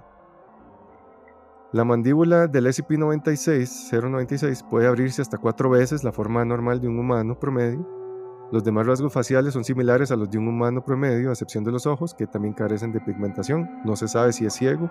Ahí en la foto se ve como en un bosque, tomado por una, de estas cámaras, de estas famosas cámaras que ponen los, los cazadores, ¿verdad? Para detectar animales en la noche. Entonces se le ven los ojos brillando por esta visión nocturna, entonces se ve ahí bastante, bastante turbia. Em, lo que dicen también es que no muestra signos de función cerebral superiores y no se le considera sapiente, entonces básicamente es como un animal, es simplemente instintivo. Y cuando yo leía esto, de este SCP, me recordé mucho la creepypasta de The Rake, el rastrillo. ¿Ustedes han escuchado esta creepypasta? No. ¿Ustedes dónde viven, muchachos? Que no, no escuchan, no. no. saben nada de eh, Yo advertí, aquí el que tiene que regañar es Aaron. Yo advertí de inicio, nunca he escuchado una creepypasta ni nunca he leído sobre ellas. Conozco lo más popular es Lenderman y no ni de por qué ni de por qué se originó. Inclusive, dato curioso, yo pensé que el Slenderman se creó del Enderman de Minecraft. Yo pensé que de ahí venía. Al revés. Yo pensé que de ahí venía. que, agarraron al Enderman de Minecraft y dijeron, ok, lo, inventaron una historia basada en este Enderman y lo hicieron ¿verdad? más terrorífico. Yo creía en eso, ¿verdad? Imagínense, o sea. Dicen, voy a tener que ponerlos a estudiar antes del podcast a estos muchachos, dice ahí Rodrigo. No, no, es que mi especialidad es esa vara que me asusten y eso. Creepypastas no. Especialidad, que me asusten. mi especialidad es. Sí, sí, sí, sí. Especialidad, sí, sí, sí. Pero sí, este de Rake, el, el rastrillo es, es, como este ser. Es como un hombre bastante delgado, eh, sin, sin pigmentación, sin vellos. Él tiene las, las manos bastante largas son los dedos, ¿verdad? Este, desproporcionados, bastante largos, por esto, por esto es que se le dice rastrillo, porque estas manos él va como rastrillando el, el suelo o deja esas marcas. Y tiene mucha relación porque este ser, en los, en los relatos, se dice que muchas veces las personas lo ven al pie de la cama, sentado, este, mientras uno está durmiendo. Como uno está durmiendo, abre los ojos y lo ve a él sentado, viéndolo a uno así como de medio lado, como sollozando. Y este, en igual, en el momento que se hace contacto visual, ya él ataca a la persona. Entonces, en el momento que él ataca, se dice que es muy rápido, que es muy agresivo. Imagínense en estas, estas, estos dedos este, puntiagudos, ¿verdad? El, el, daño que puede hacer. Y ahí no lo llaman The Rake, pero creo que es este, este, este ser. Entonces ellos lo ponen como este SCP-096. De hecho, nosotros habla, estuvimos, ahora sí lo recuerdo porque estuvimos hablando de eso, ¿se acuerda? De cuando hablamos de. Sí, entonces sí tenía una leve idea. ¿Qué pasa si, si estos de, de y estos que estamos hablando y todos son familia, como yo digo, así como está la Shadow People, que usted no la ve y que aparece, te aparece usted y así. Tal vez puede ser una, gana, una gama amplia, así como de, de, humanoides ahí, este, altísimos, grandísimos, sí, 2.38 metros. Sí, es bastante, es, es, es altísimo. Y si ustedes ven ahí en la, en la, fotografía, a mí no me gustaría para nada que eso me pareciera ni al pie de la cama, ni en el patio, ni, ni en ningún lado. Se ve bastante amenazador. Y este, claro. dicen que el SCP-096 es extremadamente dócil. Eh, los sensores de presión en el interior de su celda indican que pasa la mayor parte del tiempo como paseando de un lado para otro. Es como lo único que hace. Sin embargo, cuando alguien vea la cara al SCP-096, ya sea directamente o por medio de algún dispositivo, una cámara, alguna lente, algo, este, él va a entrar como en un estado de angustia emocional. Entonces se dice que el SCP lo que hace es cubrirse la cara con las manos y comenzar a gritar, a llorar y a balbucear incoherencias. Y aproximadamente de uno a dos minutos después de este primer contacto visual, el SCP empieza a correr hacia la persona que vio su cara. Y a partir de este momento a él se le da una nueva denominación. Sería SCP-096-1. Entonces aquí ellos hacen esa división, ¿verdad? De como que él se transforma en un ser de super dócil a extremadamente agresivo. Entonces dicen que la velocidad documentada ha variado de 35 kilómetros por hora hasta 45 kilómetros por hora en esta fase. Entonces imaginen ustedes a este bicho corriendo 45 kilómetros por hora detrás de uno. Yo creo que, no sé, la velocidad promedio de alguien, pues no sé si son 7 kilómetros por hora, 6. Este, no sé, ya los corredores profesionales a qué velocidad puede llegar, pero este mae es, va en moto, digamos, literalmente va en moto detrás de uno. Sí, no, no hay salvación. Y este, dicen que esto depende de la, de la, distancia que tenga uno con el SCP. Entonces, entre más lejos uno, más rápido va a correr para llegar más, más, más pronto a donde uno esté. Entonces, en este momento, usted no, no, no lo he visto correr, ni lo quiero ver. Después queda todo raspado ahí donde se cae. Dice, cuando el SCP pasa a ser el SCP-096-1, ningún material o método conocido puede impedir el progreso. Nada lo puede tener, se hace imparable prácticamente. La posición real del SCP-096-1 no parece afectar a la respuesta del SCP-096, o sea, su, su fase inicial dócil. Él dice que parece tener un sentido innato de la ubicación, entonces ¿Qué quieren decir con esto? Recuerden que no lo pueden ver directamente ni por cámaras de, de vigilancia. Entonces, ¿qué pasa? Digamos que yo soy el guardia ahí en, en el momento de, estar eh, cuidando a este SCP. No tengo el cuidado y lo veo por medio de la cámara, él instantáneamente me va a localizar y me va a atacar. Entonces, eh, dice que al llegar a la ubicación, el SCP-096-1 procederá a matar Incluso si hay otro SCP-096 en el área, ¿verdad? Que sería el mismo de manera dócil, también lo va a eliminar. O sea, él no tiene distinción. En el 100% de los casos no se han dejado rastros de, de, este ser, han tenido que aniquilarlo. Y este, o cuando se detiene, dice que él vuelve a su forma dócil, se sentará durante varios minutos antes de recuperar su compostura y volverse dócil de nuevo. y, y se va a retirar a su habitación o a su hábitat natural. Y aquí eh, me causa gracia porque en el archivo hay datos que ellos ponen que es necesario tener un acceso. Entonces ponen acceso clasificado este, nivel 2. Entonces esto es lo que me gusta también, que, pues, que hay información clasificada dentro de ellos para ciertos rangos. Entonces si uno quiere saber más detalles de ciertas cosas, tiene que ir como que subiendo de nivel. No sé de qué manera, si, si hay que pagar algo o con interacciones X, pero si hay datos ahí que ellos se, se mantienen. ¿Y qué come? Hombres. ¿Qué le dan ellos de comer? No, dice, no, no, no describen nada. Es que, igual, es que igual yo siento que mientras que usted no lo provoque o no provoque como esta evolución, por decirlo de alguna manera, no es como que va a pasar algo, y pueden tenerlo. Se va a morir. Sí, pero recordemos que son seres eh, Sí, no no- sé no si como son no humanos de- o qué, ¿verdad? Puede que Sí, pero no, ah, no es que necesiten. ese- como lo, me lo escribe usted, ah, como usted me Como lo escribe, es una bestia. Básicamente, ¿verdad? Es que es como un Ah. humano. Sí, es un humano, pero no piensa. Y, pero desde el punto de vista te transformas. Porque sí. O sea, es como una bestia. O sea, para mí es una especie, es un animal. Sí, podrían echarle carne o quién sabe si tiene Puede ser, por alguna, eso, pero pregunto. No sé si sale nada. alguna Uno de los dieta dos- vegana. Ninguno de los dos que ha dicho, no ha dicho que come. No, es que ellos no ponen esa, esa información, nada más es como la descripción del ser, qué es lo que hace y cómo lo contienen. Y es que tal vez no es relevante porque di, eh, no, no es como que es un circo, hay No un es como que usted va a ir a echarle- mantener a los a bichillos ahí. de comer. Sí, sí, no es como que usted va a, va a reci- sí, sí, va a recibir visitas para que no Sí, se sí. muera. Sí, puede que ellos omitan y de manera interna si ellos ya tengan el, le el una chul- yo le echaría una. Tal vez se, se- a se alimentan energéticamente. Tal vez. Alguito, sí, sí, man- un maní o algo. Alguito, chuletilla, alguito, un bocadillo, un bocadillo. sé.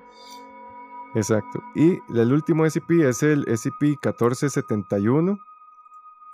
Este, voy a acomodar acá para no tapar. Denme un chancecito. Este me parece que es bastante conocido en redes. He visto mucha.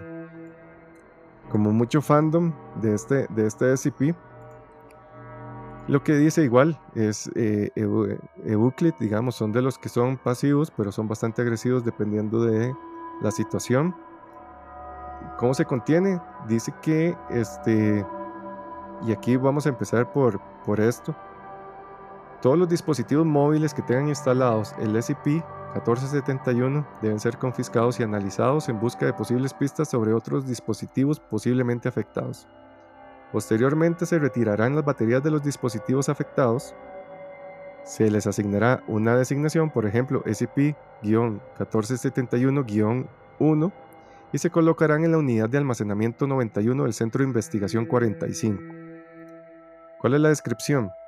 El SCP-1471 es una aplicación gratuita de, 8 de 9.8 megabytes para dispositivos móviles llamada Malware 1.0.0 es un malware, en las tiendas de aplicaciones online. El SCP-1471 no tiene un desarrollador listado y de alguna manera es capaz de eludir el proceso de aprobación de aplicaciones para ir directamente a la distribución. O sea, se brinca todos los protocolos de seguridad de estas plataformas de, aplicaciones, ¿verdad? Para detener los, los malwares. Eh, el SCP-1471 también es capaz de evitar la eliminación por parte de otras aplicaciones de gestión de programas. Entonces, este me, pasó, me, me pareció bastante curioso. Porque aquí pasa los como. Es cibernético, ya es. Lástima, mamá. Cuando vi la foto, y uff, qué mío. O sea, lástima. Sí. Pero esperemos al, al relato para que escuchen cómo es que se manifiesta. Ok, entonces tenemos que este SCP es un malware, ¿verdad? Que se instala en el celular, no se puede borrar, ya por instalado, adiós, tienen que botar ese celular. Eh, no se crean iconos ni accesos directos para la aplicación, es como una aplicación fantasma. El SCP-1471 comenzará entonces a enviar imágenes individuales a través de mensajes de texto cada 3 a 6 horas. Todas las imágenes contendrán al SCP-1471-A en el fondo o en primer plano. Entonces eso es como la imagen que vemos ahorita en pantalla. Él empieza a mandar fotos al dueño del celular de él mismo. Entonces como pueden ver ahí, Este es una figura humanoide de gran tamaño con un cráneo similar al de un canino, a un perro, y tiene un pelo negro, tiene una melena negra, es un pelo largo negro. Entonces empieza a mandarle fotos al dueño. Usted simplemente le aparecen esas fotos en el celular, usted sin saber por qué. Durante las primeras 24 horas después de la instalación del SCP-1471, el dispositivo móvil recibirá imágenes tomadas en lugares comúnmente frecuentados por el individuo. Después de 48 horas, el dispositivo móvil recibirá imágenes tomadas en lugares visitados recientemente por el individuo. Y después de 72 horas, el dispositivo móvil recibirá imágenes del individuo en tiempo real con el SCP-1471-A apareciendo muy cerca del sujeto. Entonces es como un acoso. Imaginen ustedes también el miedo de estar ustedes un día en su casa eh, o en ese momento viendo Facebook, Instagram y que ven que hay una foto nueva o les llega una notificación de una foto nueva y ustedes ven que detrás suyo está este ser, ¿verdad? En la fotografía y ustedes vuelven a ver y no hay nadie. O simplemente que usted estuvo en el baño y después él, se manda, él le manda a usted una foto de que él estuvo en el baño también.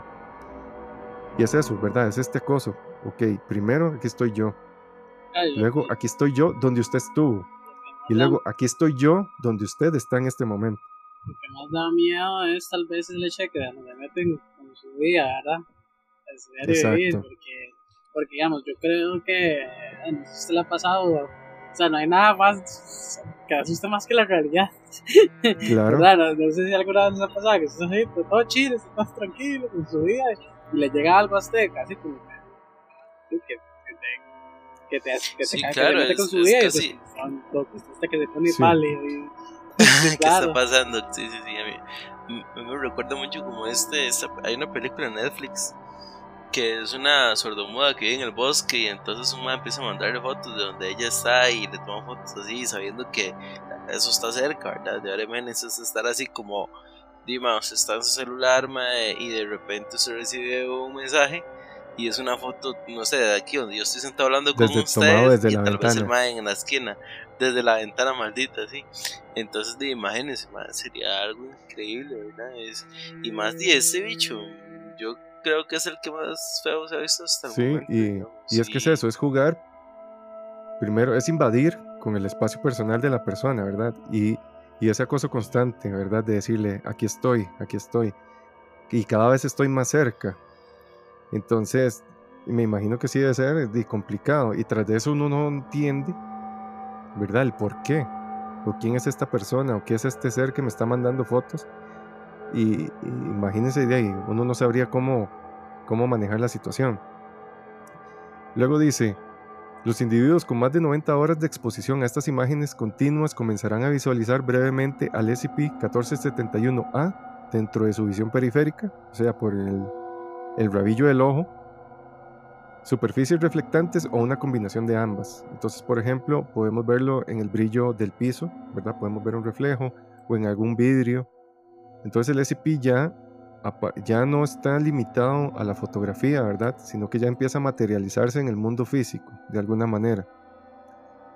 Después dice, la exposición continua del SCP-1471 después de este punto causará visualiza- visualizaciones irreversibles y sos- sostenidas del SCP-1471-A. Los individuos que se encuentran en esta fase han informado de intentos periódicos de comunicarse visualmente con él, pero no logran entender o comprender las acciones del SCP, como que el SCP intenta comunicarse con el, con el sujeto.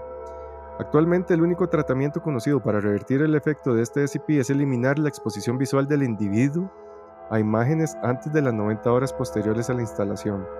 Hasta la fecha no se ha informado de ninguna actividad hostil aparentemente en relación a este SCP. Es básicamente solo, solo más que nada cosa. acoso.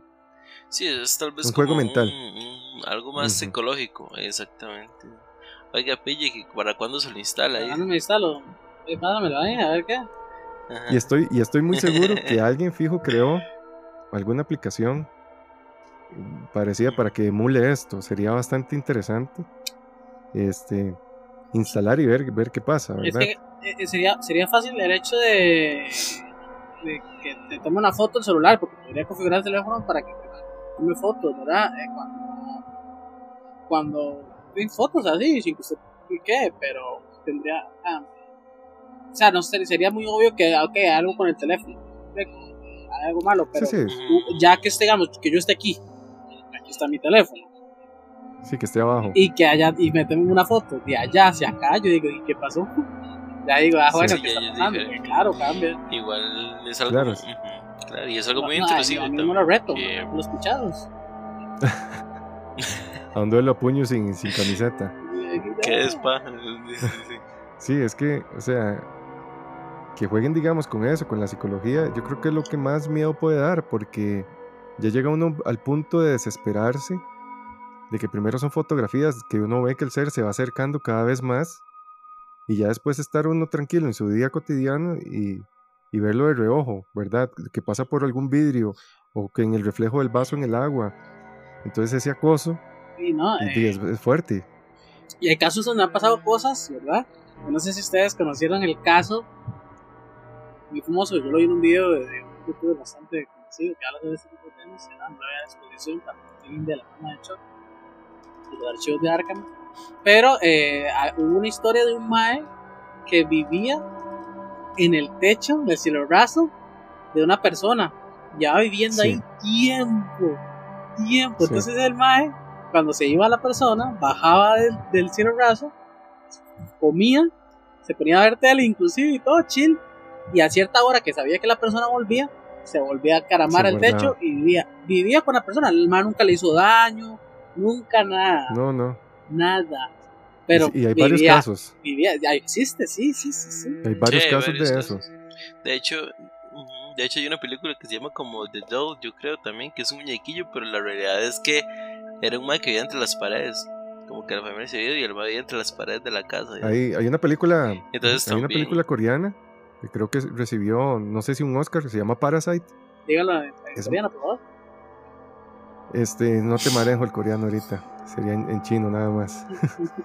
Pero esta película Parasite básicamente habla de eso. Es, es una persona, es una ama de casa que este, trabaja para personas muy adineradas. Entonces se ponen los dos contrastes. Esta persona ama de casa es pobreza y esta otra familia que la contrata es riqueza total. Y ella poco a poco empieza a meter a la familia a vivir porque encuentra una bodega como escondida dentro de la casa, que los dueños al parecer no tienen conocimiento, entonces se los lleva a vivir ahí. Por eso Entonces es esta cita. Ajá, exactamente. Entonces es esta relación, ¿verdad? Que ellos están escondidos, ella va llevando poco a poco comida, pero eh, conforme va pasando, ellos van tomando más confianza y pasan ahí ciertas cosas, no las voy a espolear. Vayan, véanla, es muy buena. Este, si les gusta como ese tipo de... No sé qué, es como un drama, ¿verdad? No nada de terror ni esto, es, es más drama, pero sí, es, es bastante buena. Pero sí es eso, digamos, jugar con el espacio personal de alguien, invadirlo, y que esa persona no, no tenga el poder como para detenerlo, o sea, debe ser bastante fuerte. Y, y imagínense cómo puede quedar uno mentalmente, ¿verdad? Con eso. Claro. Y es que ya es difícil, es decir, bueno, nunca me ha pasado, ¿verdad? Pero si ya es difícil con- convivir con alguien o frenar a alguien que invade su espacio personal, digamos, o que lo pasa tosigando, eh, no sé si alguien en el chat le ha pasado eso o así, que nos está viendo, pero si ya es difícil convivir con una persona o un ser vivo que hace eso, que te atosiga, que te persigue, que, que trata inclusive de, eh, no sé, ese tipo de chantaje, ¿verdad? O la casa que mira te estoy vigilando.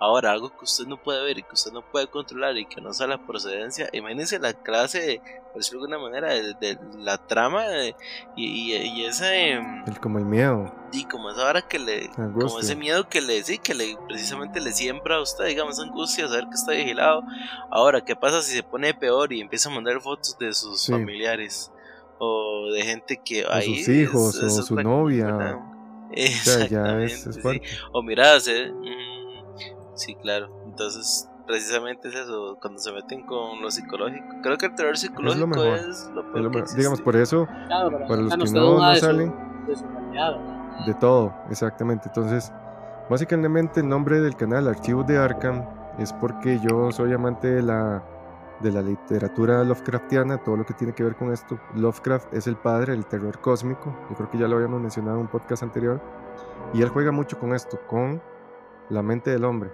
¿verdad? Él pone al hombre en una posición tan ínfima, ¿verdad? Él dice, en el universo es tan vasto que el hombre es insignificante. Y hay seres allá afuera que pueden jugar con nosotros a su antojo. Y, y, él lo expone así en sus libros. Entonces él juega mucho con esto, con la psicología, con la mente del hombre. Estos dioses primigenios, los antiguos, lo que hacen es eso, empezar a deformar la realidad del humano hasta llevarlo a una locura absoluta. Entonces los libros, incluso los juegos y las películas son bastante buenas. Les recomiendo una que se llama El Faro. Es de un estudio que se llama A24. Las películas de A24 son excelentes. Esta es con, con Pattinson y con este Dufault, William Dufault es el que hace el duende. Y con Robert Pattinson son solo ellos dos. Básicamente son unas personas que cuidan un faro, como en los años 30, y ahí se desenvuelve toda la trama. Entonces es a blanco y negro, está totalmente ambientada como, como para darle ese, ese aire, ¿verdad? Este, de, suspenso. Véanla, es muy, muy buena. Si les gusta, ¿verdad? Este tipo de cine Lovecraftiano. Pero sí, o sea, jugar con la mente humana, este, yo siento que es como el terror más puro, porque es algo tan real, la puede pasarle a, cualquiera. Entonces, yo creo que es uno de los miedos ahí más profundos que podemos tener todos. Y este, dice ahí Rodrigo, lo que le voy a enseñar en el Minecraft después de saber esto. Me va a enseñar a, tu culo. A Cutulo, Cutulo a ahí. Tu culo, tu culo. A tu culo. Recuerden que si quieren el emote tu culo, se pueden suscribir al canal Correcto. Los Archivos de Arca.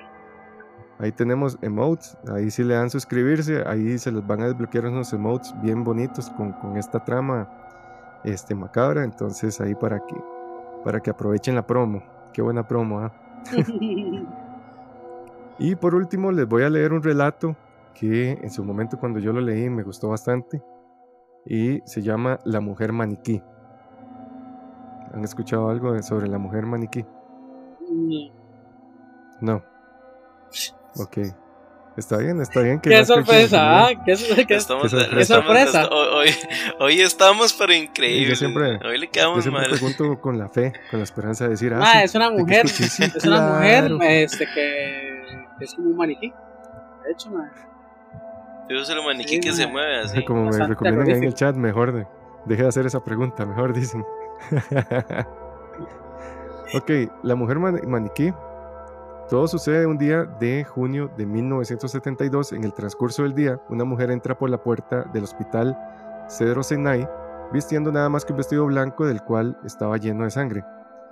Esto no sorprendió a las personas que ya día a día ven este tipo de situaciones, ¿verdad? Ellos ven a personas accidentadas día a día, no les pareció nada extraño, pero sí lo que les robó la paz y provocó incluso repulsión a quienes la vieron era el rostro de esta mujer.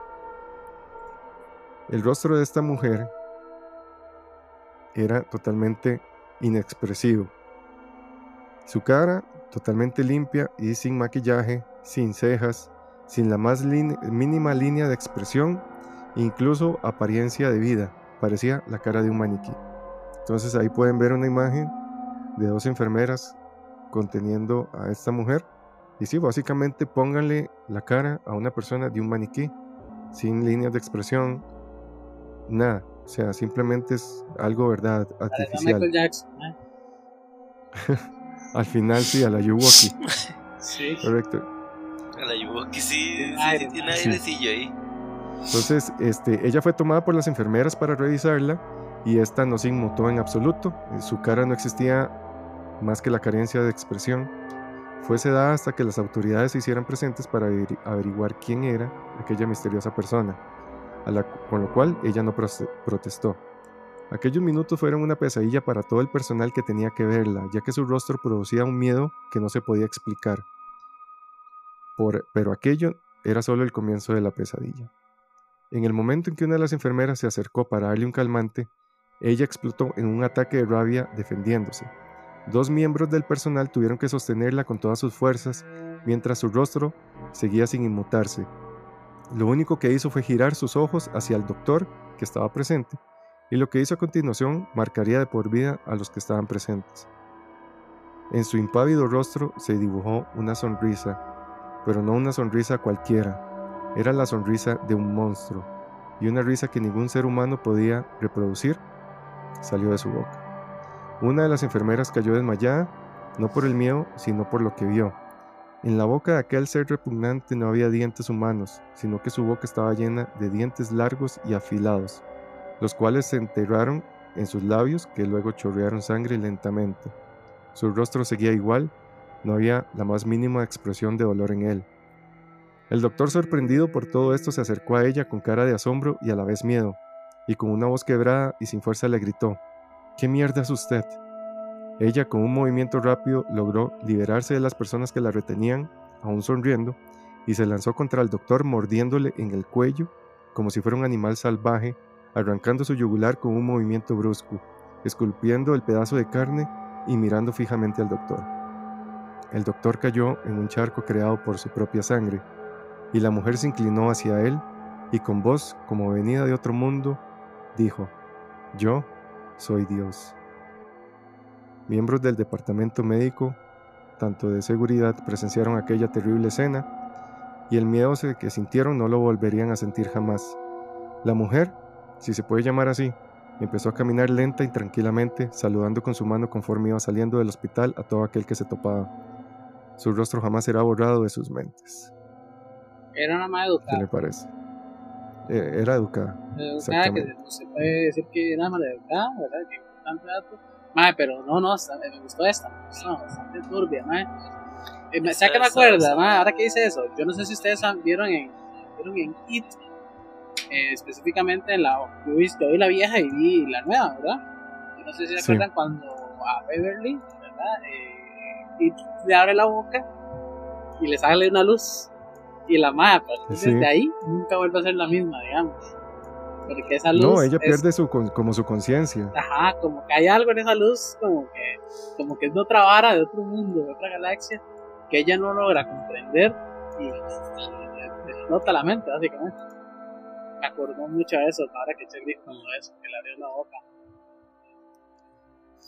Qué vacilón. Y, y usted sabe que en México, creo que se llama La Pascualita, que hay una historia también de un maniquí que está, eh, me, está recordando a La Pascualita porque también dice que, bueno, como que era un maniquí que duró y luego como que se lo habían llevado y cuando llegó, llegó como igual con facciones más humanas y toda la vara. Y, quién sabe, ¿verdad? ¿De dónde, de dónde vienen esos? Pero no crean, yo soy una persona que yo siempre, por ejemplo, yo no puedo estar tranquilo si yo estoy rodeado como de maniquís, ¿verdad? Así, man, porque siento que en cualquier momento alguno cobra como esa conciencia, man, no sé.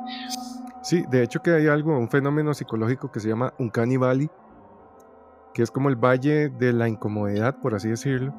Que este Uncanny Valley lo que hace es que cuando uno ve alguna figura muy parecida a un humano, por ejemplo, un maniquí, una figura religiosa, algún animal en una pose extraña, por decirlo, una cabra parada en dos patas, ¿verdad? Asemejando a un humano, el cerebro tiene miedo. Se activan como las defensas. Todavía no se sabe por qué. Recuerden que, el humano tiene una memoria genética, puede ser algo que, este, que asustaba a, a los cavernícolas o al hombre primitivo, algo que tomara la forma humana y que fuera un enemigo. Posiblemente hay una teoría que dice que posiblemente había un depredador que tomaba la forma de un humano y atacaba a los hombres y producto de esto está como ese sistema de defensa, este un canibali. Entonces cada vez que vemos como algún muñeco, este, eh, por ejemplo, estos de porcelana eh, o los maniquíes muy detallados, siempre nos produce como esa incomodidad, ¿verdad?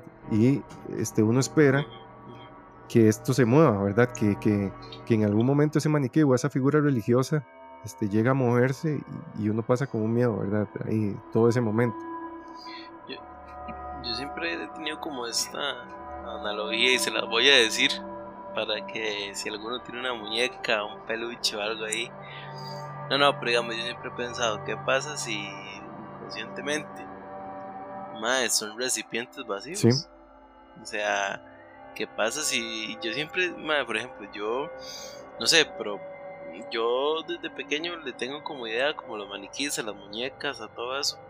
Porque yo digo, madre, ¿qué pasa si son recipientes vacíos? O sea, ¿cuántas historias no hay? ¿O por qué son tan utilizados en, no sé, en brujería o en cosas así?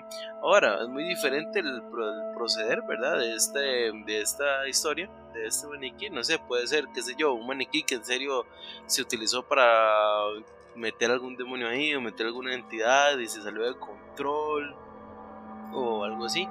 Pero, y no sé, yo siento que cuando yo siento que tal vez inclusive puede ser ese fenómeno, ese fenómeno perdón, cerebral, pero también qué pasa si es tal vez de su subconsciencia, ¿verdad? Sus estados de alarma, su quien lo siente, ¿verdad? Es como, como eso, ¿qué pasa si es un recipiente Sí, vacío? sí. O sea, ¿Qué pasa si usted en su casa tiene un montón de recipientes vacíos? Exacto, exacto. Y es que es eso, digamos, es...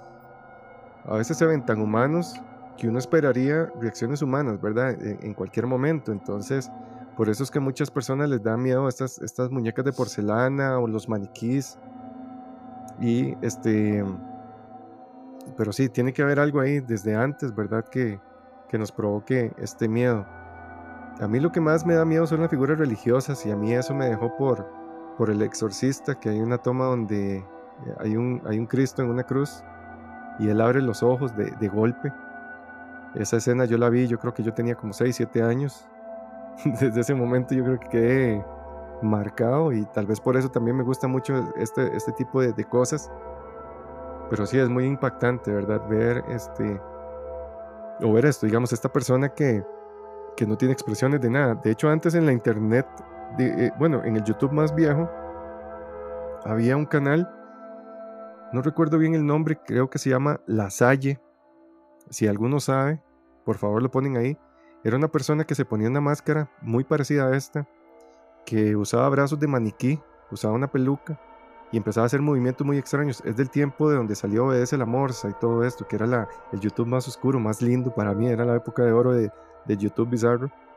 Y estaba este canal de La Salle que eran como historias o, o situaciones ahí como cotidianas, pero súper bizarras, de esta persona que se ponía esta máscara de maniquí, tenía como un pelo rojo, con una bandana como azul, siempre usaba como ropa holgada, pero sus brazos y sus piernas eran de maniquí.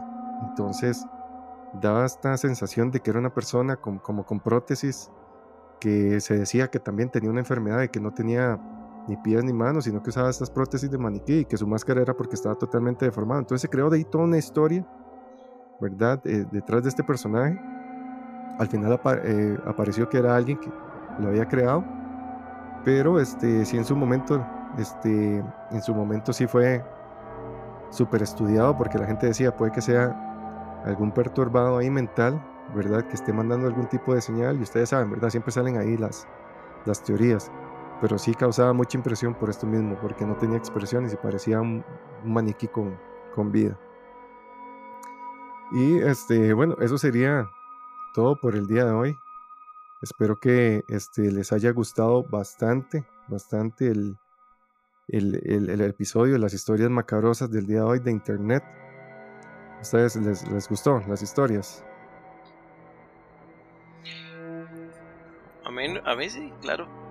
Yo creo que, como siempre, lo que, lo que deja que pensar es qué hay detrás, ¿verdad? Y cuáles son las bases. Puede ser que sean inventos, puede ser que no, pero son historias muy interesantes. Cuando uno se detiene a analizarlas y usted empieza, como hablamos la, la- la otra vez, y usted empieza a hacer asociaciones entre cosas que usted ha conocido y cosas que ha visto y cosas que ha vivido, ahí es donde comienza el, el juego mental, por decirlo de alguna Claro. manera. Y entonces nada más, nada más antes de terminar, más hace poco vi en TikTok un video de un mae que estaba todo trastornado, el mae así, pum, no sé qué. Y lo que hizo el mae fue que a un muñeco de madera, bueno, era como una creepypasta también, ¿verdad? Una historia. A un muñeco de madera, este, el hijo se le murió, entonces le sacó los órganos al hijo y los metió en el, en el muñeco de madera. Y se ven así videos todos turbios donde el mae está así y el muñeco se va moviendo y el muñeco va como así y el mae, pero es que vieran la escena tan returbia, digamos, entonces para, para, para alimentar ese miedo a los muñecos y ese miedo a los maniquíes. Sí. ¿Y Pille qué, qué opina, Pille? ¿Le gustaron las historias? No son reales, ¿verdad? Entonces no me diga que no cree. Por favor, no me diga que no cree porque son, no- son, son historias nada más. ¿Le No gustaron? creo. qué muchachito, ¿Qué qué muchachito. No, más, están bastante buenas, bastante entretenidas. A mí me gusta cuando se habla de este tipo de cosas porque son bastante entretenidas. Eh, y tal este tipo de historias sí, son bastante igual lo que tienen a veces, ¿verdad? Lo que atrapa de este tipo de historias, tal vez diría yo que es una parte muy importante, es el hecho que son cortas, son historias cortas, eh, entonces sí, pues son muy, muy digeribles, ¿verdad? Para el que lo escuche o para el que lo lee. Porque hoy en día a la gente le gusta eso, ¿verdad? Le gusta lo rápido, la economía rápida, ¿verdad? Inclusive en cosas como entretenimiento. La gente, pues un TikTok es tan famoso, ¿verdad? Hoy en día, la gente le gusta muy rápido. Pero ese, eh, me gusta, digamos, me gusta, siento que estuvieron muy buenas las historias diría que, que, mi favorita fue esta última, de hecho, la de la muñeca. Me gustó, me gustó bastante la muñeca. Igual el primero estuvo bastante bien. Entonces. El hombre. Sí. Eso estuvo bastante ahí si sueñan, si sueñan con él, con este hombre, ahí nos dicen por Instagram, nos mandan un mensajito y nos cuentan ahí cómo les fue con los sueños el día de hoy. Y este Igual agradecerles a todos los que estuvieron por acá. Muchísimas gracias a los que estuvieron conectados, a los fieles ahí y a los nuevos que están llegando por acá. Muchísimas gracias por darse la vuelta. Espero que les haya gustado bastante el contenido. Y recuerden que esto lo vamos a subir, a, retransmitir por Spotify, Apple Podcasts y Evox. Igual lo pueden encontrar en YouTube. Eh, si me quieren seguir en, TikTok también, ahí estamos subiendo como clips este, de lo que son los en vivos. Entonces ahí voy a, poner ahí como ciertos clips. Igual voy a empezar a crear contenido por ahí, como historias cortas o noticias, cosas que no den tanto, ¿verdad? Tanto contenido como para un live o un video largo. Entonces son videos cortos ahí con información, con información de este estilo.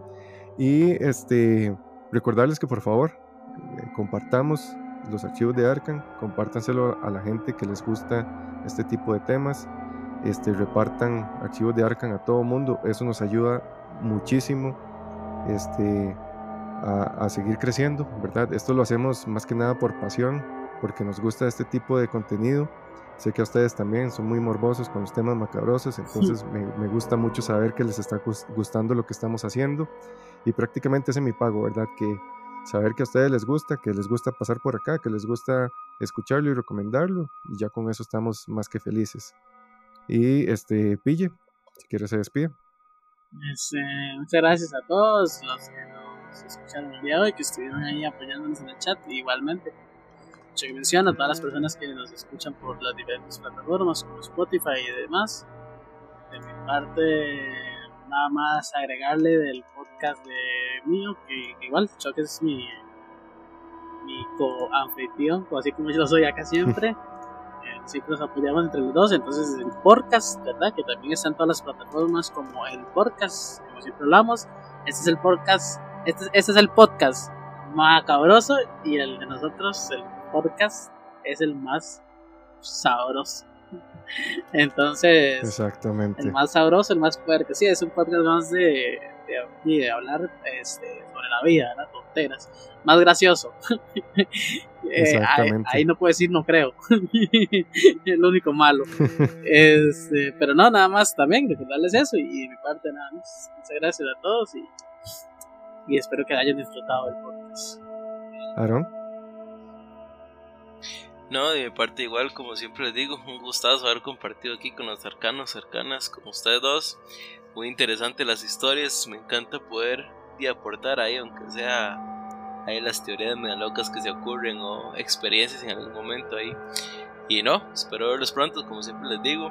Yo también quiero hacer spam de mis proyectos dale, dale, de fotografía por ahí. Eh, bueno, en Insta, ulate-jarón para que vean covers y música y fotos. Y Avent Fear con Y y R en para ver más que todo mis fotos. Entonces, Dino, muchas gracias a todos y espero verlos pronto para seguir compartiendo esta pasión que nos lleva y nos deja mucho de Exactamente. Y este recordar si tienen algún relato paranormal, pueden enviarlo a los archivos de arcan@gmail.com. Eh, he recibido muy pocos por decir ninguno. Entonces para me no quedar, para no quedar este para no quedar mal. No quedar como el sí, sí, para no quedar mal, pero me ayudaría muchísimo que nos envíen ahí sus, sus relatos sin vergüenza. Es totalmente gratis, no les voy a cobrar. Y este, recuerden que Archivos de Arcan se disfruta más si lo están escuchando en una noche oscura, acostados en su cama, mientras no saben quién está detrás de ustedes. Muchísimas gracias a todos y buenas noches.